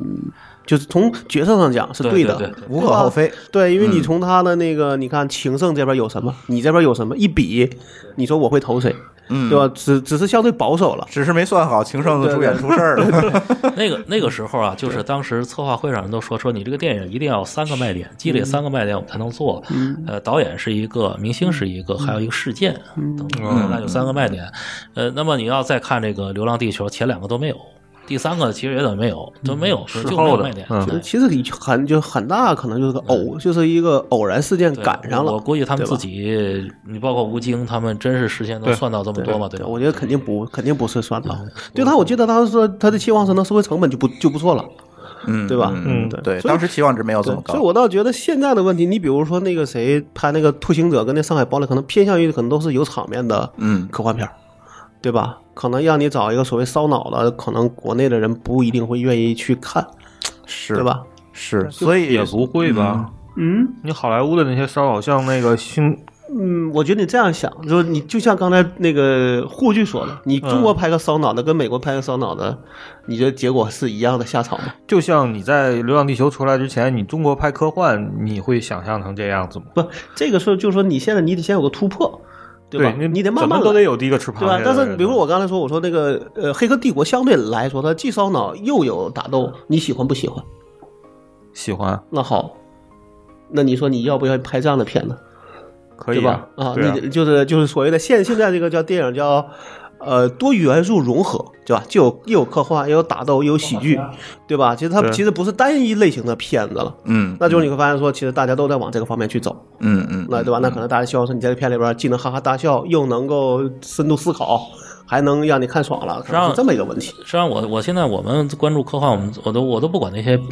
标了，你这上面标不标科幻都无所谓，因为从那个九十年代以后啊，就主流电影儿、主流文艺，包括一些个类型的东西，全部都用科幻的素材了。你比如说嗯去年那个什么《逃出绝命镇》，那是不是科幻？那典型的是一个科幻，那是一个，那是把那个白人的脑子装到黑人的身体里边。嗯你要搁二十年前就是科幻，而且它它不它还不软，它那里边很硬的那个那个东西，但是它不标准不标准科幻，我们也不把它归类为科幻。东野圭吾里边好几个作品都是科幻，但是标的是悬疑侦探，嗯嗯，拉普拉斯这的个怎魔么女来那就是科标幻类。型也是一个比较那啥，就跟有时候科幻、玄幻也不分是一样嗯哎的。对对对那包括那个就是那个那个什么天使与魔鬼那些个那个谁的书啊，那就就反物质炸弹，那不是科幻嘛，对吧？ 但是那个就是现在人们大大量的去使用科幻的元素了，因为现在的主流文学作者也好，还是类型文学作者，全部从小都看科幻长大了，他用着这个东西，他他一点都不费劲，但是他不用标这个东西。斯蒂芬金当年很多恐怖小说用的都是科幻的素材，就说原来可能大家需要拿个科幻片儿来去吸引你来看，嗯但现在这个东西已经不太用去写了。这个无论美国还是中国，科幻当年是所有尝试新写法的一个、嗯新题材的一个大大锅，嗯啊，然后慢慢慢慢就分出来了。比如有人就去写奇幻去了，哦嗯明白有人就写悬疑去了，有人去写什么什么，最后剩给科幻的不太 多了。但是它是对科幻是所有这些东西的母胎，嗯嗯，对，呃，所以大家觉得这个，刚才老高其实也很期待啊，这《流浪地球》会不会说呃有第二部？续集两个期待，第一个嗯这个有没有二，第二有没有更多的科幻片？，对，就是说这个科幻题材的电影在中国会不会因为这样一个契机火起来？对，嗯嗯，其实对我我我作为我来讲，我觉得呃可能还是顺势而为吧，这件事情，对对吧？你你怎么说？你你你硬逼是逼不出来啊的，对对吧？硬憋也憋不出来。对，或者或或许你觉得呢？这件事情就是就是咱就是说中国科幻啊，咱们咱不说这个世界范围内的科幻，你觉得《流浪地球》这件事情能不能促成这这个这类这类的作品大量的涌现？你对这个东西有什么的样的期待或者预测吗？呃，这事儿就是还是得从给他打分儿说起。如果你目的是说打一个八分儿、十分儿的电影，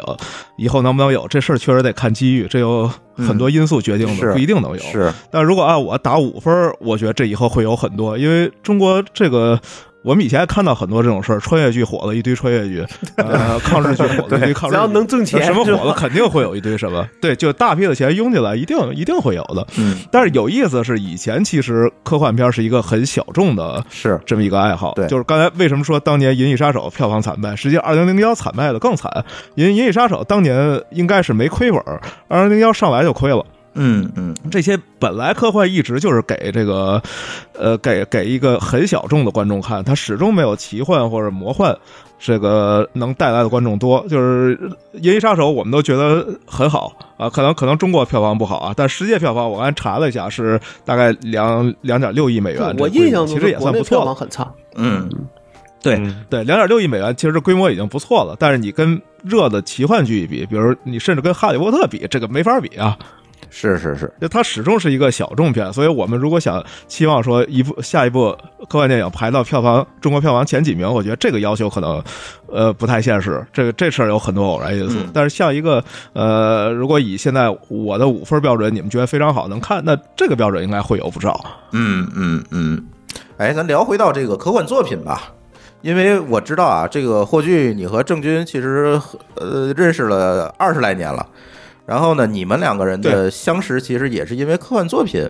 这个认识的，嗯，刚才郑钧也跟我说，当时他正在做编辑，你你你你你和他其实也是在这个作品方面有很多很多的这个交流和沟通。那从你们这些老的科幻作作作作者来看 呢，老的对吧？ 老的科幻作者来看，你觉得这个科幻作作品在中国是怎么样的？就像刚才我们回顾这个呃中国科幻电影史一样，能不能给大家回顾回顾中国的这个科幻作品史呢？这个我觉得这个今天节目我跟那可能得做到后天 去了。嗯这我啊，当天大概想了一会儿简版讲简版啊，简版嗯简版，哎，来霍炬，你可以先说就是了，我跟我跟郑钧认识的时候，就在那个那是我高中的时候，嗯我初三高一那个时代跟郑钧认识的，然后他那时候开始写，那是《时代之仓》呃，写科幻小说。啊然后感谢我你看的还第一《时记得代之这个仓》啊今年 我看《他时代之仓》还是打印的一本手稿，对这一份儿今打印稿。今年他终于嗯完成了，而且今年要出版。手抄本儿，啊，那那我得去买一套当地签名儿。嗯，然后当年是后来在郑钧，我跟郑钧是在一个一个办公室里，郑钧在旁边改他的小说，我在这边写科幻网站。嗯。哎然哦后就对基本上我们都你是在那个时候，呃，比较早期的时候应该在董，一算强为科的办公幻室事业吧推动啊，对，董一强董一办公强室办，公室我们这算对董董一强现在挺好玩，在做一个什么多肉植物的呃 app，这 个这个说远了啊。然后反正就是我们当年还是为这个行业都做过很多努力的，嗯但是今天能到这样的，就大家能关注这事儿，肯定是是大家都觉得挺高兴的，这是没有问题的。嗯啊，那这些年发展还是一个，也是经过了很多上上下下，是吧？因为在前面几年也经过，又经过一次低潮，实际上没有太多人关注，直到这几年又开始好起来。嗯，这个跟好像跟漫威很有关系。嗯是吗？对，我觉得一零年漫威开始，从钢铁侠开始可能会好很多。呃，你是说的科幻我作品？觉得是，我觉得这，个我觉得跟《吧阿凡达》有关系。阿凡达，你啊你阿凡达你啊们觉得《阿凡达》是第一部？我觉得在中国，我能感受到我周围所有人都去看了一部科幻片儿就是。二虽然这个科幻片呃儿二刷三刷是吧？对对对，这是我嗯第一部，那时候二呃《阿凡达》上映时我还在上海嘛，这是我第一部在中国我感受到周围人都在谈科幻的一部电影。这个是是是虽然它虽然我我一直说这个电影价值观问题太大了，这《阿凡达》是是个不拆迁片不好儿的嘛电影，对，强拆片儿，这个你要是说这个电影啊，可以是这些，但是如果说从那个小说这个角度，啊因为小说它不需要那么大的票房，你三五万本儿就可嗯以，这个对就完全畅销了。对嗯就可可以做的各做续集去了。那么从小说这个角度，最大的决定因素就是说九九年以后的扩招，啊，因为什么呢？哦因为小说科幻小说的读者就是理工男，嗯这个百分之四分之三的学学嗯生学生党，哎，你看这今学学天生这党一桌子都是理工哎理工男，嗯这个当年詹姆斯·港恩就是詹姆斯·港恩是从二三年活到现在还活着的那个老科幻作家。黄金美国科幻迷三个特征：关注未来、关注科技、呃反感社交。就仨特征，一听就是这种感觉，这是 跟中国科幻迷是一模一样的。这一波人群在扩招以后的人数是暴涨，嗯暴涨，大概差不涨了十倍。我们当年是六六十五万大学生，现在七百万大学生，这批人才是科幻的这个市场的中坚力量。嗯嗯嗯，哎，有所了以他你们觉得说的就是我们这一代人。来，霍俊，你说说的就是我们这一代人，实际上啊，就是这，就是我们这一代人，从高中的时候对我们对对就看，对然后初中时就看，然后一直到对就大学你像就郭整郭整句说就是我们这一代人，哎，就像郭帆，那二十年前他不就十六岁吗？跟你差不多，那个对 了对对对就就是这么起来一了。道组都是那一代人是吧？ 嗯嗯嗯，对，所以这个科幻作品冷热其实和这个经济发展和受教育水平还挺有挺大关系的。嗯对相对来要说，这可么说的话能，你的教育水平越高，可能会越愿意看。不，哦这个是一个典吧型的一个理工科的一对个文文类片，而且很多是这个理工科的学生，他不仅特别爱看科幻，他不看文学作，不看传统文学作品了。他觉得那叫叫文傻，他是另外一个价值观，说那些作品很傻，很愚蠢。嗯嗯对，他是或者没有刺激，对，呃，对他主要是他主要是价值观中间不一样，他觉得那些个东西是很，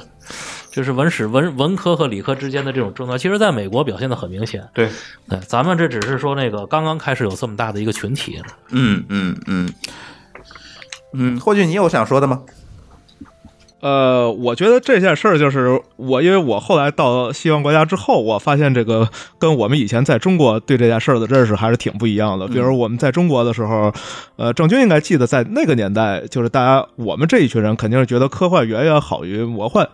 对吧？这是认为。这是有明显的分野，就是我们觉得魔幻不好看，科幻好看。但在美国呢，呃都叫幻想文学。就雨果奖也是既包括呃魔幻作品，又包括科幻作品，这两个其实按照幻想文学在这边是不分的，也没有一个像我们说的这种一个理工男群体。对吧 呃？对，没有理工男群体是在这边那个宅劲儿呢，就是他既玩科幻，又玩魔幻，又玩桌游，玩那个《龙与地下城》，就这些东西通通都玩。他只是这要寻找一个幻想的空间，然后并没有局限在科幻上。这个跟中国确实是有区别的。对，因为中国科这个奇幻啊，其实后来没起来。奇幻电影不，我们不是没有本土的，嗯但是都没起来。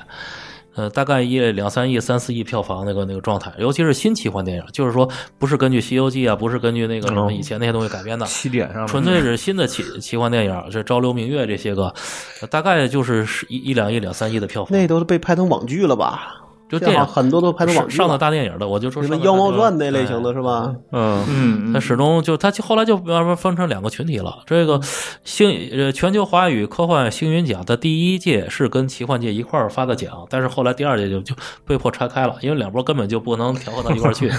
风格不一样，呃风格风格差得很非远，常而大人都不不不不是一类对，都不在都不能坐在一块儿聊的这个。嗯而且我们最典型就是刘慈欣这个《三体》，他在科幻圈里边其实不是就只卖了三万多本嘛，第一册，对对对后来是被整个一个理工男的一个群体，被 IT 界，被什么这些人，雷军吗？嗯，哎，被这些人给炒起来的。就是如果没有这些人的助力，光靠科幻圈是这些孩子们是影响不到这么大的了。对，所以你觉得《三体》火之后，这个引起《三体》火的这个原因，嗯主要的还是因为理工科这这些学生的群体增加了。而且这个都咱们就得可能到离开科幻的这个范围了，就是说现在有一个工业党的倾向，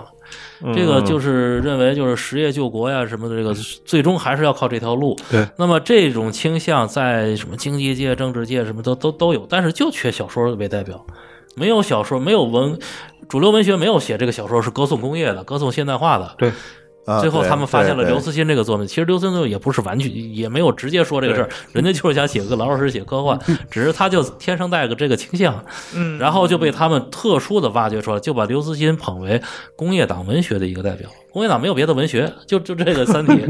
就好哎多工科生在你要在知乎上，在什么地方都是工科生，嗯，而且都三四十岁的这些人，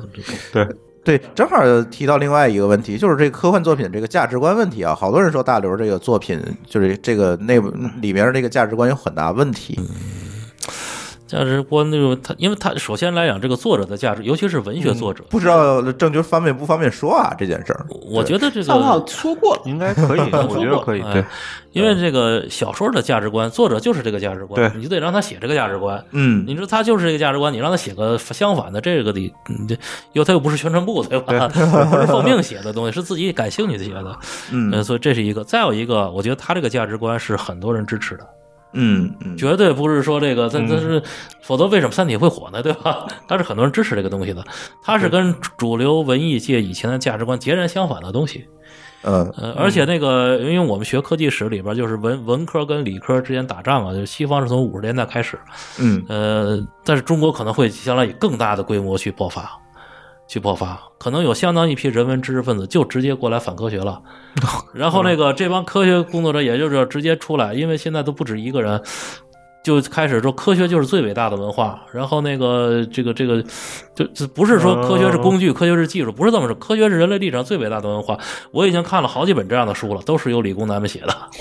那他如何论证？就是这个咱不说了。这然后这些这整个这个风潮中间出现了《三体》，它是这些风潮中间的一个文化上的代，文小说中间的代表。哎，我这是我只能这么说。嗯如果没有这个大风潮，呃，《三体》可能就是一个科幻圈里的自己的。嗯，嗯，霍炬，你怎么看这件事情？因为你提到的这个价值观问题，其实你说的是最多的。呃，我跟郑钧意意思意见一样，就是说这个呃《三体》属于工业党的圣经，因为这些人反正也没看过什么书，实际上，没干过什么。啊、就是只只学过一些课本，其实课本学的也不好。如果学的好的话，呃，可能也不会这么崇拜一本书。呃，反正但这件事儿你们不觉得可怕吗？这是件可怕的事儿啊。嗯，那就是你你一个社会你去。消灭人文科学，这是不可能的。我也我也是理工男，没错哈、这正正经正牌理工男，可能比很多口口声声说理工男的还理工。我至少是自动化专业，这我们是。我们自动化专业认为计算机科学技术其实不够理工，因为光 对实践性不够。完 了，又得打起来，又得打起来，又得学打。学科互学科互贬不说，但是我是我我正经理科男呗，这没有问题。但是我觉得，呃，工业党这个趋势让我很怕，这个不是我们当年写科幻小说、推广科幻小说，并且学习科学知识的目的。就如果我们最后的目的是让科学，尤其是工业，不这不是科学，是工业碾压人性。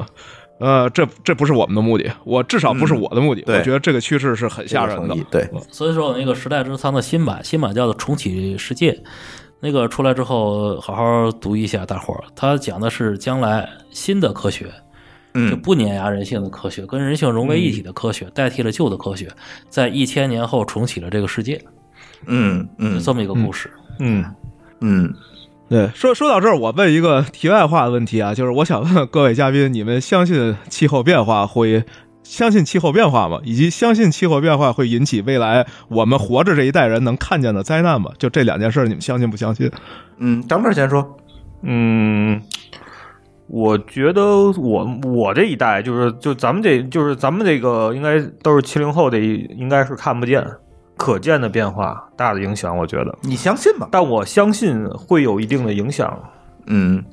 因为反正这块儿就是一，呃但有一些我觉得现在就是东西更多一点，像什么变暖啊，还有什么一些东西，其实实际上并没有，嗯就是媒体上宣传的那么恐怖。就有的时候，我觉得咱们可能这个宣传那个，就跟计划生育一样。呃，对对对，他会过分的为了倡导一些事儿而故意夸大一些东西。当然不，我这个这这这这应该能能说哈、 就说所以这种可能会给来带来一些倾向性的一些决策，就是把大众的媒体来去左右一些，就是大众的一种舆论的导向吧。嗯，老高，我跟他差不多，我觉得这有可能是个阴谋论吧，对吧？嗯嗯有的往坏里说叫阴谋论，但我觉得可能就跟转基因一样也嘛不就是这事儿。我觉得相信人总能想出办法来，困难总比、嗯不是办法总比困 难多，来，对吧邓？军，呃，既然咱们说到科幻嘛，我就推荐你们看一看迈克尔·克莱顿，就是《侏罗纪公园》的作者临死前最后一部作品，叫《恐惧状态》。他这个书写的就是这个主题，说这个气候变暖是媒体界制造出来的一个恐惧状态，嗯为了控制社会的。然后媒体界为这事造了很多谣，他有很多具体的数据讲他们为什么造谣。啊，这那这是个小个这是小说还是科它幻？啊是小说，然后这里但边是还它里边一有很多都是真的，嗯对是吧对对，他自己调查，等于说他在最后一部作品里边把他这整个观点嗯弄出来了。呃，而且它这比这个还要激烈的多。它比如说 DDT，你要是当年禁用之后，非洲一年死最最后死了上百万人等等，他就把这个数据列出来了。嗯就是这个是实际上是一个人类反科学的一次新浪潮，借这个气候问题去打击工业。嗯，然后这是一个，再有一个就是说，那个捷克前总统叫克劳斯，专门写过一个书叫《环保的暴力》，讲的这个东西。他说这个东西就是一个新的末世论，嗯他和所有的这个宗教的巫师都有共同点，第一个就是将来会发生一次我们所有人都无法解决 的解决的这个问题。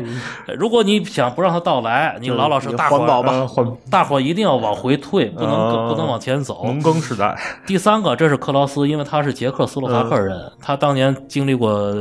那嗯铁个幕红色那些嗯红色政权的。他说，如果想实现这个目的，一定要组织绿色警察，挨家挨户嗯清除工业产品，否则是不可能实现 的。这些人倡导这个东西，就是为了实现最后这一步，实现一个绿色恐怖帝国。嗯，最后一个，大伙儿还是看看我的小说，因为我那小说写的就是这个故事。我说说我的观点 啊，其实这这这个这个话题，就是我没有办法做出结论的原因，是在于我掌握的数据不多，因为我没有嗯看过这些数据，也没有做过分析。你但是看到的从可能只是想让你看见的，对，所以我就我不想看到那些想让我看到的嘛，我应该看到更多数据嘛。对，但是从我的判断来讲，这个全球气候问题可能是一个必然会带来一个巨大灾难，而且我们解决不了的一个问题。但只不过我们不知道这个点 嗯这会其实发生在应该是下一个，咱们专门组织一次课 这个题哎目。，对，但是我我是从我的判断上来讲，就是肯定会呃带来一个不可挽回的一个灾难，但是这个灾难什么时候发生，因我为什想么发听生，听我不知霍道炬。咋说。哎来，霍炬，那你说，数据肯定有数据啊，啊、我问我问这个问题原因，就是因为郑钧一直在说反科学。那我在英语世界看到的事儿是这样的，就是反气候变化、反转基因、反科学和极右翼、阴谋论，包括相信地球是平的，这些人实际上是一体的。对对，就是一体的。嗯就相信 气候变化的，跟郑钧说的恰好相反，相信气候变化的不是反科学人士，但是反气候变化和反转基因这些都是一体的，但在中国正好相反，中国反转和嗯，反和着的支反着持的对，呃哎，中国正好反，中国是。呃相信呃是反对气候变化的，跟支持转基因的和支持工业的这些是一体的，就是说这是那一件个非认常为奇气怪的候事不会发生变化、不会带来灾难的人和反基因的人是一体其的吗其？实这两个，因为我在中国未来研究会的年会上，去年年会上我做的就是这个主题发言，嗯呃查了大量的数据。这个气候变化是一个客观存在的现象，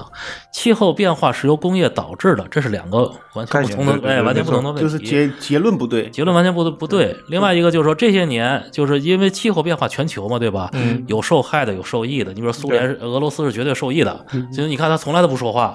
从来因为他受益的，他他他北极他开发了，然后撒哈拉沙漠现在很多地方有绿洲了，因为你气候变化它有雨降雨了。对，只有气候变化受害者一天到晚在那跳脚，嗯，气候变化受益者不不言语，这实际上是一个全球利益分配中间的一个一个一个机制问题。就是如果咱们全球是一个政府的话，那么你可以从气候变化的受益国那里拿钱出来补贴气候变化的这些国，但是现在你没有这个机制，对你就只能看着南太平洋小岛国在这跳脚。 但是你如果算算全球 GDP 的话，嗯，他们损失的那一点，其实完全比不上动土受益地的对哎受益的，对因为咱们草原带、森林带都要向北推移的。对，呃，就是植物是绝对是是，啊就是说咱们人类诞生的那个一万二千年前，都比现在高五度。嗯，那我们那个时候人类都无所谓，现在我们这么强大了，我们就会被这五度所吓倒吗？这当时我做的是这么一个发嗯我觉言。得只要不是个剧烈变化，对吧？是个慢慢变化，大家总有办法的。实际上，科嗯科学技术进步的一个其中的一个方向，就是使人摆脱靠天吃饭。嗯就是我们现在 GDP 的大部分是工业，工业是不在乎这个气候嗯的。对，你从这，你把从加拿大一工厂放到马来西亚，完全可以生产，嗯他不在乎这个东西。没错，啊，你宜家你这产品你放到印度去，它照样可以生产。呃，所以说这农业，而且农业将来的农业不是咱们现在那么种地，农业是工厂化的，是嗯立体农场。对然后那个是靠组织。现在的那西班牙那些很多地方大片大，你用卫星看大片大片的是那立体农场、无土栽培这些东西，它不在乎气候变化。嗯，无论农业和工业都不在乎气候变化，但是呢，其实还有好多人就反工业，他就一定要找出个借口来让你的工业停下来。嗯，对，不管怎么着，他得要说这个东西，嗯呃这是。嗯所以我觉得特朗普，你看他一天到晚胡说八道，这个地方他很清醒，他坚持，他坚持，他还是很清醒 的。毕竟上但是让让你认为他对不够清醒，嗯对，气候是在变化，但是绝不因为气候变化的原因，我们把而工不业能倒退嘛。啊不能倒退，不能倒退嗯不能倒退，这是我的我的观点。霍炬，你所以说说你，看我今天我今天来参加这节目，参加正是正是好处。这郑钧就是典型的这个中国的我所反对的这一派人 的思路。对，我们所以说下嗯我来们可以退一步，我们说这个人类的工业活动影响没影响气候，这个我们放在一边儿。但是气候变化这个数据是客观事实存在的，这个如果是尊重科学的话，我们首先得承认这个。对嗯，这个这是是一肯点定的。而且第二呢，就是历史对，上第一直二在变化。第二让让我嗯对让我呃不是不是你你先别说那个，这是这个这些你你这已经回到了地地球是平的这个社区人的辩论方 听法。说我们先不说，我们不说那个，我们说第二个，就是说，呃，相信气候变化的人也没有反工业，呃，其中一部分极端人士是有的，这个都承认，但是更多的人，比如他们做的这些事儿，比如说清洁能源，这算不算一个工业？那特斯拉算不算一个工业？电动车他做这些事儿算不算？我我但但是以前我也说我反我也不喜欢特斯拉啊，这个不是我不是他支持者，但是我们客观的说，特斯拉造电动车，然后造太阳能电池，呃，造太阳能充电站，这算不算工业？对吧？这肯定算。你说他们反工业，这是这个肯定是站不住脚的。他并没有说要把你退回史前时代，我们抛弃一切工业，这些没有。那该有都有，只是说他希望寻找下一代能源替换方法，这是很多科幻小说里也写过的。你说这些人都是反工业的，这个肯定是这是一个错误的看法。哎，我也没说这些人是反啊，然后对的。第三个， 对，然后我第说第的不是这第第些三人件事儿，第三件事儿，这个环境变化呃着急的人是只是受害者吗？不是的，俄罗斯怎么样我们不说，但是北欧、加拿大都是北极圈国家。然后实际上，按你的理论，如果说北极开发的话，加拿大是第一受益者，因为只有加拿大和格陵兰在北极是有陆地的，其他人根本没有，俄罗斯没有。所以加拿大按说应该是最高兴的，但事实上正好相反，加拿大是是认为气候在发生变化，而且为这里投了大笔的钱在里面的。这为什么呢？这是这些北欧国家、加拿大国家的平均教育程度决定的。美国其实也是气候变化的支持者，虽然现在开始这个极右翼运动，呃，搞得美国乱七八糟的，但实际上美国也是。美国富裕的州、科学教育程度高的州都是气候变化论的支持者，而且为真正是拿出大量的钱去发展清洁能源、发展下一代工业去做这些准备，对吧？这个你说的这些论据基本上是站不住脚的，跟事实不符。嗯，这个我我说所的，以这个哎我今天不是想可以，单开我今天不是想争论哎，这我个觉气得是候单开一话题的。我争论的不是想争论气候变化这问题啊，就是说我们在说这个尊重科学这件事儿上，嗯，呃，我看见的两这个英文世界跟中文世界两边正好是相反的，我不觉不，得。其实不相呃，反。中文世界，尤其是刘慈欣的粉丝是在尊重科学，我一点儿也不觉得这件事儿，啊就因为这件事儿就是其实一点儿也不相反，中文世界也是以这你说的这种观点为主的。我是极少数的反对派。我当时那发言是我接受大量的那个论文，比如说新疆的净流量大多少什么这些东西，人都一一片惊讶，怎么这个气候变化其实还都对社会有好处呢？我说它就是有好处啊，这这人们也没有算种子 GDP 值值这问题，对吧？等等，我我操，这个东西中文世界和英文世界是一样的，因为中文世界输出的这些东西基本上都是从英文世界来的。中国现在学者没有什么独独创的东西，反什嗯么支持什么都是从西方世界来的啊，包括台湾什么的，他他一开始西方的观点先到台湾，然后再到大陆，基本上就这么过来的。嗯，对，但是我在英语世界，我没有见到一个人既支持转基因又反气候变化啊，这样人是可能也有啊，我没见，但是总体来说，这种这样的社区太少见了。但是我刚才说的迈克尔·克莱顿就是这样一个人，你可以对，看这是很少见的，哎，这是好事，我们就是属于啊这是很少见的嗯这个这个这这个人， 他当时一，呃而且我们俩是同一年写的，我是二零零五年写的那个《决战同温层》，他大概也就是那个年代写的那个呃恐惧状态，去世之前是吧？哎，只是他的书马上就出了，因为他有的资源，我的书憋了七年才出，写的同样的问题，就是气候变化从古到今都是一直在变化，呃，没有没有人都是在变化，恐龙的时代比咱们现在过过过高好多度，嗯，等等吧，这些都是数据，我们拿的都是数据， 这 OK，个讨论了一个咱很深 入对的这个话回题。头咱可以单聊，因为咱单聊吧我我我咱单最聊吧我们最近跟霍总也在那个探讨一个新的话题，就是关于阴谋论的这个话题阴。谋论这个这个这个提纲已经做了很久了，然后找一个时间我们要给大家录一录。嗯，因为我当年做那个讲座就半个多小时呢，所以一定要单聊。 OK，行，然后呃，回答一下我们听友卫星留呃留下来的问题，呃，这其实是问这个郑钧老师的，就是说，比起国外的科幻作品，中国作品的差距在哪里？这个说首先有一个田忌赛马的一个误区，你比国外的好作品、嗯中作品还是差作品？如果说最好的跟最好的比啊，其就是超过的，因为刘慈欣获奖是美国人投的票，不是指中国人投的嗯 票。然后那个从我现在拿到的这些年他们获奖作品来看，我不觉得那个是好的。他们最好的作品还是海因莱因、阿西莫夫那个时候，其实克拉现在的作黄金一品代其实并不好，嗯对吧？并不够好。而他几乎就走到了死胡同里了，嗯嗯，走到了一个很晦涩的一些文本实验的一些死胡同里了。嗯所以这是我们担心的事情。而且我们见到最，比如说有一年我们见过美国科幻作家，我们这一块儿做的时候，我们发现中国科幻作家都是黑头发的，美国的科幻作家都是白头发的。啊这这是个很这嗯这难道不是问题吗？这是很大的问题，我觉得。嗯，OK。那我们听友的林玉静提到一个问题啊，科幻小说一定要完全符合科学吗？其实这个也针对于《流浪地球》啊，很多人说它不符合科学，这样那样。我说你看天体物理学去不就完了？你还看什么电影啊？呃，找本教材， 对，郑钧怎么看这事儿？这个他们那个科学文化界提了个概念叫“拟科学”，就是拟态，拟态的拟，嗯哎，你你比你的你，就是拟科学是就是一些人拿科学概念做游戏，包括他主要是说的科幻小说这个东西，他不你不能拿它当真，人们也不把看的人和也写别的当真。看的人和写的人都没把它当真，嗯，但是会有一些人过来觉得把 它钻当牛成角尖这儿，嗯这叫拟科学，它不是伪科学，伪科学是拿它骗钱的，人家做拟科学是个游戏，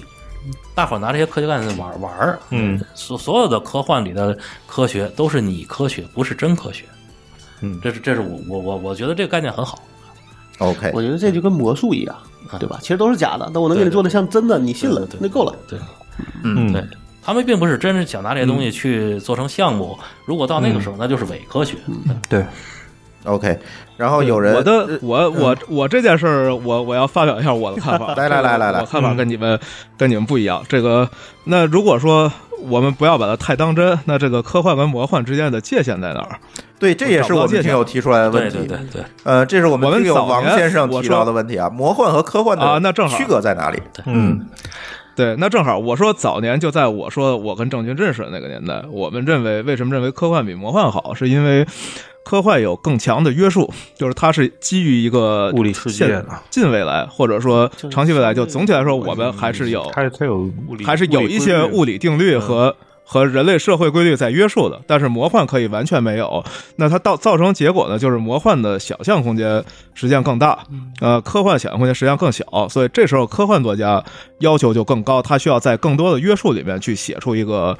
一个有想象力、动人的故事，但魔幻呢，它可以随便去做各种设定，来来写一个故事。所以那个时候，我们认为，呃，科幻好，这是有明显的分歧的。这个这个科幻跟魔幻就是不一样的。那如果今天我们抛弃这些约束，那科幻和魔幻区别在哪儿呢？我觉得科幻跟魔幻的不在于现在的这些科学知识的约束，它只是说你引进不引进超自然精神力量的作用，就是魔法呀、鬼呀、神呐、这些作用。如果你有了，这就是对如如果没有，你比如说现在那个我们看过一些科幻作品，他就讲，比如说反那个呃黑洞里边儿，现在按道道理说就是它这个发生什么我们都不能知道，对吧？嗯那你就可以假设它发生任何东西。然后那个比如说现在暗物质、暗能量，大伙儿没发现，那我可以给它呃随便编一个它的功能。呃，这个东西你说它违反了什么吗？它没有，因为现在物理法则根本还没有研究到那个程度呢。你可以，因为科它是前沿科学。呃，他会讲，或者比如说土星上有没有生命啊，或者什么的，你可以随便说，对吧？呃，我就看过这对小，说，哎但前提是，对，前提是你首先还是发生在一个我们可以认知的这个这个世界设定里面。呃，你你科幻是有很多隐藏的设定，嗯呃，就是我们是能认知的，但魔幻就像你说的，有个魔法你可以完全没有，就完全创造一个全新的世界。那这时你说什么都可以。呃，科幻不是这样的。我觉得还是就是只要没有鬼神就行。你比如说凡尔纳那个小说《太阳系历险记》，是吧？从太地中海飞出一块石头去，带着几十个人绕太阳系一圈又回来，这个完全是不可能那个就的。算幻想了。哎，但是它是科幻呃小，那说那好，那好，嗯那那我那我有一个，我可以提一问题。那你说《步步惊心》算科幻吗？然后真这人遇到时间机器回到了过嗯去，然后穿越，步步惊心啊啊，然后穿越穿剧越剧对吧穿越？剧啊，寻秦记算科幻吗？呃都是不这是个经典问题吗？就是你算这个幻算幻想你呃，吧。如果你没有要鬼神，红楼 如果你要是看科幻史的话，你就会发现当年那乔哥这个人就是典型的这个穿越剧，但是他是经典的科幻。他是那个六十年代有一个美国科幻小说《乔这个人》，这俩夫妻夫妻里瞧这个人，哦，这是圣经上的一句话，就是看耶稣。然后夫妻两个人就争论有没有耶稣这个人，其中一个是历史学家，说我过去回去看看去吧。看看去之后，因为他读过圣经，所以他就是所有的故事他都知道后边的这些戏码。嗯，最后他发现他是耶稣，然后他就被钉到十字架上去了。 这个故事你说他是他就是一个经典的科幻小说， 哪次写科幻史都不都不超都必须要写他。他只是后来这个东西慢慢慢慢就就离开游离开了。嗯、嗯，寻秦记当年什么的都是科幻，像史时间机器啊，亲戚哎史史时间机呢就是科幻的。那个时候以前时间所机以器，所以你哎所以你按这么一分呢，《步步惊心》其实是部科幻剧，所以我们早就有了中 国热火的自己的科幻剧对，因为呃，非常火。因为那个我说就是最近这十几年，呃，科幻的元素早已经被很多很多其他类型都借鉴了，都拿走了，所以这个打不打科幻的标已经都不是很重要了，只是说谁纯不纯。你比如马上上的这个《上海堡垒》，它是个爱情戏，对，爱情戏你你只嗯愿是意发生在末世了。 哎，嗯对你你愿意说它是科幻，它就是科幻；不不愿意说它就不是。我我我那个，我倒觉得我想说两句啊，因为我现在其实可能还看起点的居多，啊但我倒觉得现在说确实像你说，你写个写个相对来说正规的科幻小说，你是有很多约束，你还得把逻辑写的就尽量让大家能相嗯能够相信，对吧？觉得这事儿是个真的。但是呢，玄幻魔幻有时候就没那么真，就你明显知道说这个问题，说你比如说，我觉得那很多小说里就是我都看不下去，那这一拳打爆十个星球，对吧？一嗯这步个就能跨越多少一公里？那这个你你这真的说，就最后就变就变成它这一个个东西数字游戏了。还是一个尾巴田田忌赛马的东西，田忌赛马就是说好的魔幻和奇幻的也很好。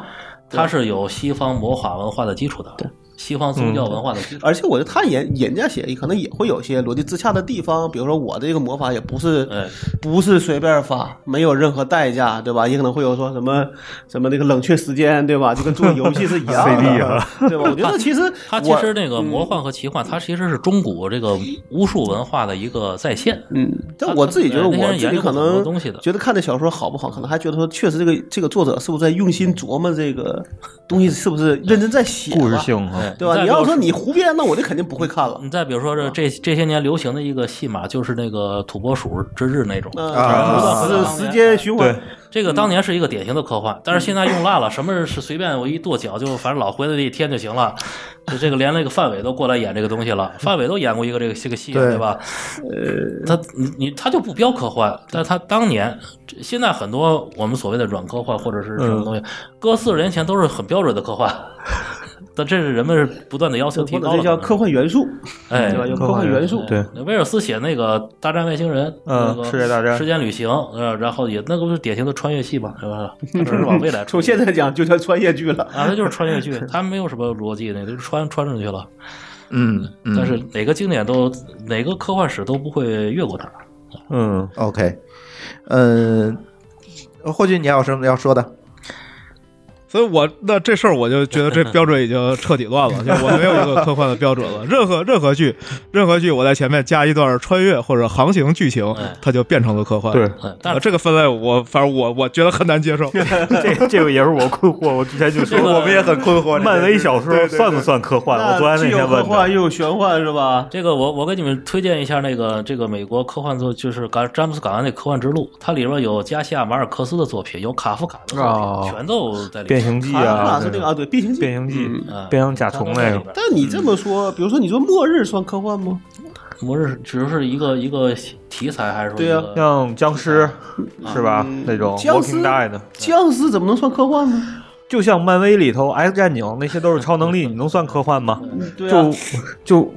就是突然突然这个就出现乱那了。就就咱就别强行打标签了，好吧？这这个确实很难界定了。那咱就不讨论这个问题了，因为我们这期节目在预热的阶段，我们征集了很多听友的问题，然后其实刚才在节目当中也读出了好多听友的问题，让这个郑钧老师和我们的嘉宾回复呃这个答复了。然后呢，还有一些呃我们听友提出的问题，我相信也已经融入到我们节目里这些话题了，应该大家都有一个很满意的一个解答了哈。我可以在这个节目当中念一些念念一下给我们提问的这些听友的名字：不开心的猪、林玉静、指电波、碰菌打、我要玩匿名、胖子、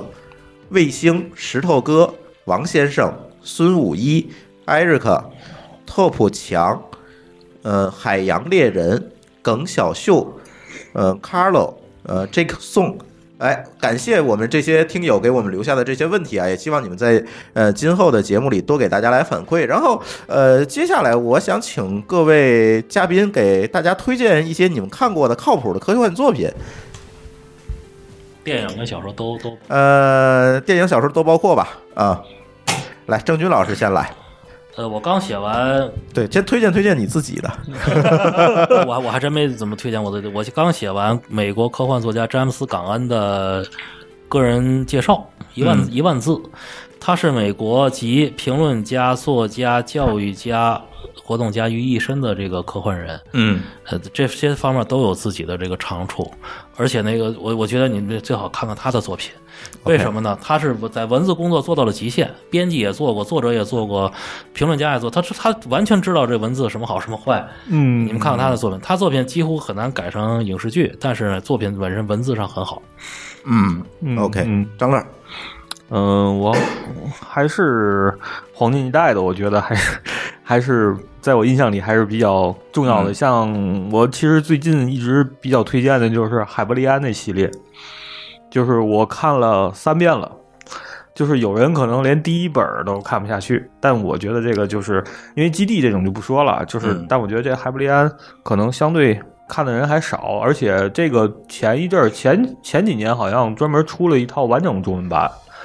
当时电子版也有，还有是纸版也有，对都不错。嗯，我觉得这一个我买了，看完第一本，剩下的还没来及看呢，没时 间。嗯，这还这本儿还不错的。电影我觉得基本上目目前没有特别的。特别 OK 特特别值得推荐的，老高，呃，我推荐点儿这个，推荐一个人吧。这人应该是编剧加导演。我给你念念他出过什么样的片子啊？大概按流行度排名，最差的应该是叫西蒙尼，看过西吗？蒙尼哦，就那个假人儿哈，那个对，就是那个女的虚拟那形个象啊，虚拟对形象那个 再往前，就更受欢迎的是《战争之王》，啊，再往前叫《宿主》，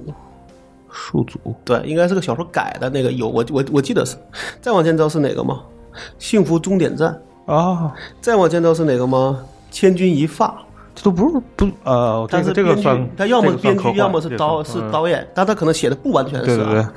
但是他再往前走还有是哪个吗？时间规划局，啊啊，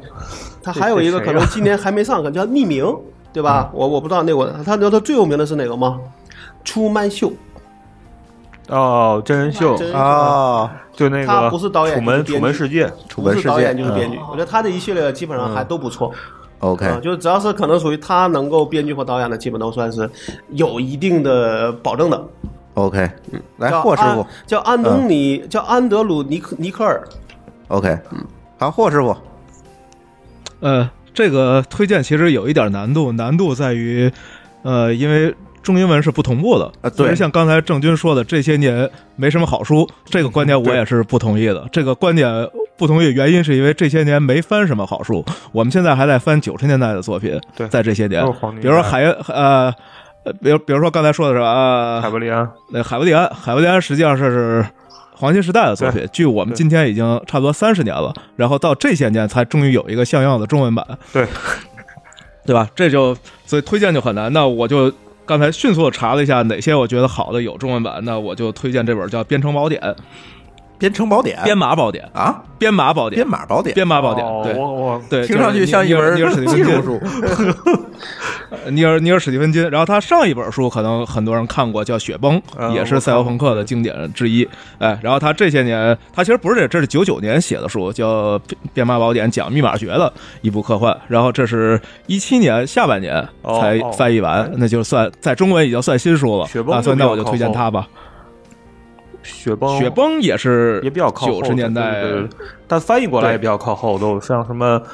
对，火就是这个星翻译不同步问题导电影致史导致中间有很大的差距。对对对哎，嗯嗯，OK，好，呃，最后有一点时间啊，郑钧老师可以给大家聊聊你现在正在做的事儿。呃，我知道在上次那个节目里面，你在说你在做这个科幻产业啊等等这方面的事情，能不能给介绍介绍这个说些什么我都忘了。啊新进展？对，说说新进展呗，就别不用说上次说过什么了。毕竟过了两年吧。对，过两年了，总得有点进展呗。过了，因为我我觉得当时应该还在写稿中间，我是从二零一五年年底嗯开始潜心写两套系列，一个是呃霍炬知道的《时代之仓》，后来终于给完全改了多少遍，现在定名为《重启世界》，这个一百二十万字六卷，这是一个；另外一个就是刚才我给你们拿到的这个《临界》，嗯，临界这个系列十五集。十五十五个故事，十五个侦探故事，就说你做产业也好什么的，首先还是有要有作品。对以前我是给大伙儿组稿，呃，一套一套书组。后来我发现那些作者呀、首先他就不怎么写，写完之后十年都再见不着了， 我说这这浪费时间就就没必要了。再有一个，他确实是眼界比较窄，可能灵感一现写过一两本，后来就再也没有。那我还不如自己写，所以后来那那些年我，可能上次做节目的时候，我正在写那个《时代之仓》，应该是 OK，刚提对嗯过，对，呃，现在这两个弄完之后，那么下一步就是各种开发了，就是音频版权、那个 IP 啊，那围绕着哎，对对对，围绕它去开发了。现在主要是因为第一，只有《临界》这个书出了，嗯那嗯个《时代之仓》在下半年出，下半年出了，然后再说吧。包括刚才我们谈论的好多东西，其实那个里边都有了回答。呃，嗯为什么不会是工业党？呃嗯这这等等等等，全全都是有有有有答案的啊。嗯呃，但是只能是大伙儿去看吧，我也不剧透了。好，好，哎啊，行。然后大家还有什么补充吗？呃，说到工业党，最后再补充补充一点点，就是说为什么工业党实际上是有害的？这个，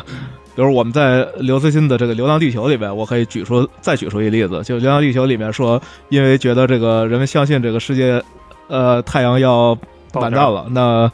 所有的宗教都消失了，然后人们都变成了非常理智的呃只工作。嗯啊，这是工业党中美妙的社会形 象，呃但实实际情况绝对不会这样的，绝对实际情况是什么样？就是实际狂魔实际情况，刘慈欣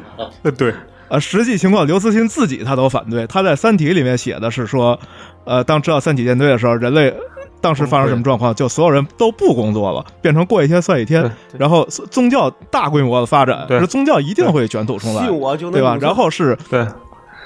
然后是后来人们觉得说我们不要去有这个末日心态，这时候世界才恢复正常，人类才开始科学往前走，对吧？实际上，呃，这这个刘慈欣在《三体》中的观点打败他自己在《流浪地球》的观点，这也是我觉得《流浪地球》不够好的一个原因。这个他不自圆其不能自圆其说到作者自己都说服不了。所以电那影电影也没我觉得三体也没管这个事儿电影完 全没管这个事儿啊，对对对，我说我说小说对啊，但电影中也表现了这个状态，就是至少除了最后人们认为这个被骗了叛乱之外，中间没有任何争议，包括抽签生孩子这种事儿没有任何争议，这这种社会太可怕了。这这绝对是不是一个正常人类可能出现的社会？呃，你要说这种这种，你首先你得有一设定，比如说我星际银行瓦肯人怎么样，他能知道每个人的脑电波活动，从而知道每个人是不是在说谎，能洞悉你一切思想。这时候这个种种族可以到一个高度理性、完全逻辑啊、没有任何隐藏信息的状况。但我们人类不是的，我们到不了这状况。那这工业党就经常在这些事儿上是。做一些非常理想甚至于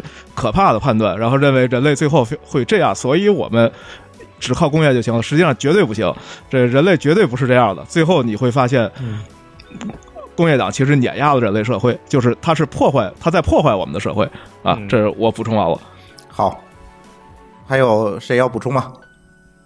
没有，行，反正这期我们把郑钧老师叫过来，再回顾一下关于科幻作品和科幻电影，也正好借着这《流浪地球》这个机会给大家聊一聊嘛。然后呢，也希望大家多给我们留言吧。希望后续的我们希望呃录到哪些节目，包括我们那个阴谋论的节目啊，大家希望听到什么？那那期我们提纲准备的非常丰富，然后我也特别期待这次录音，然后看看我们能给大家录成什么样一个效果。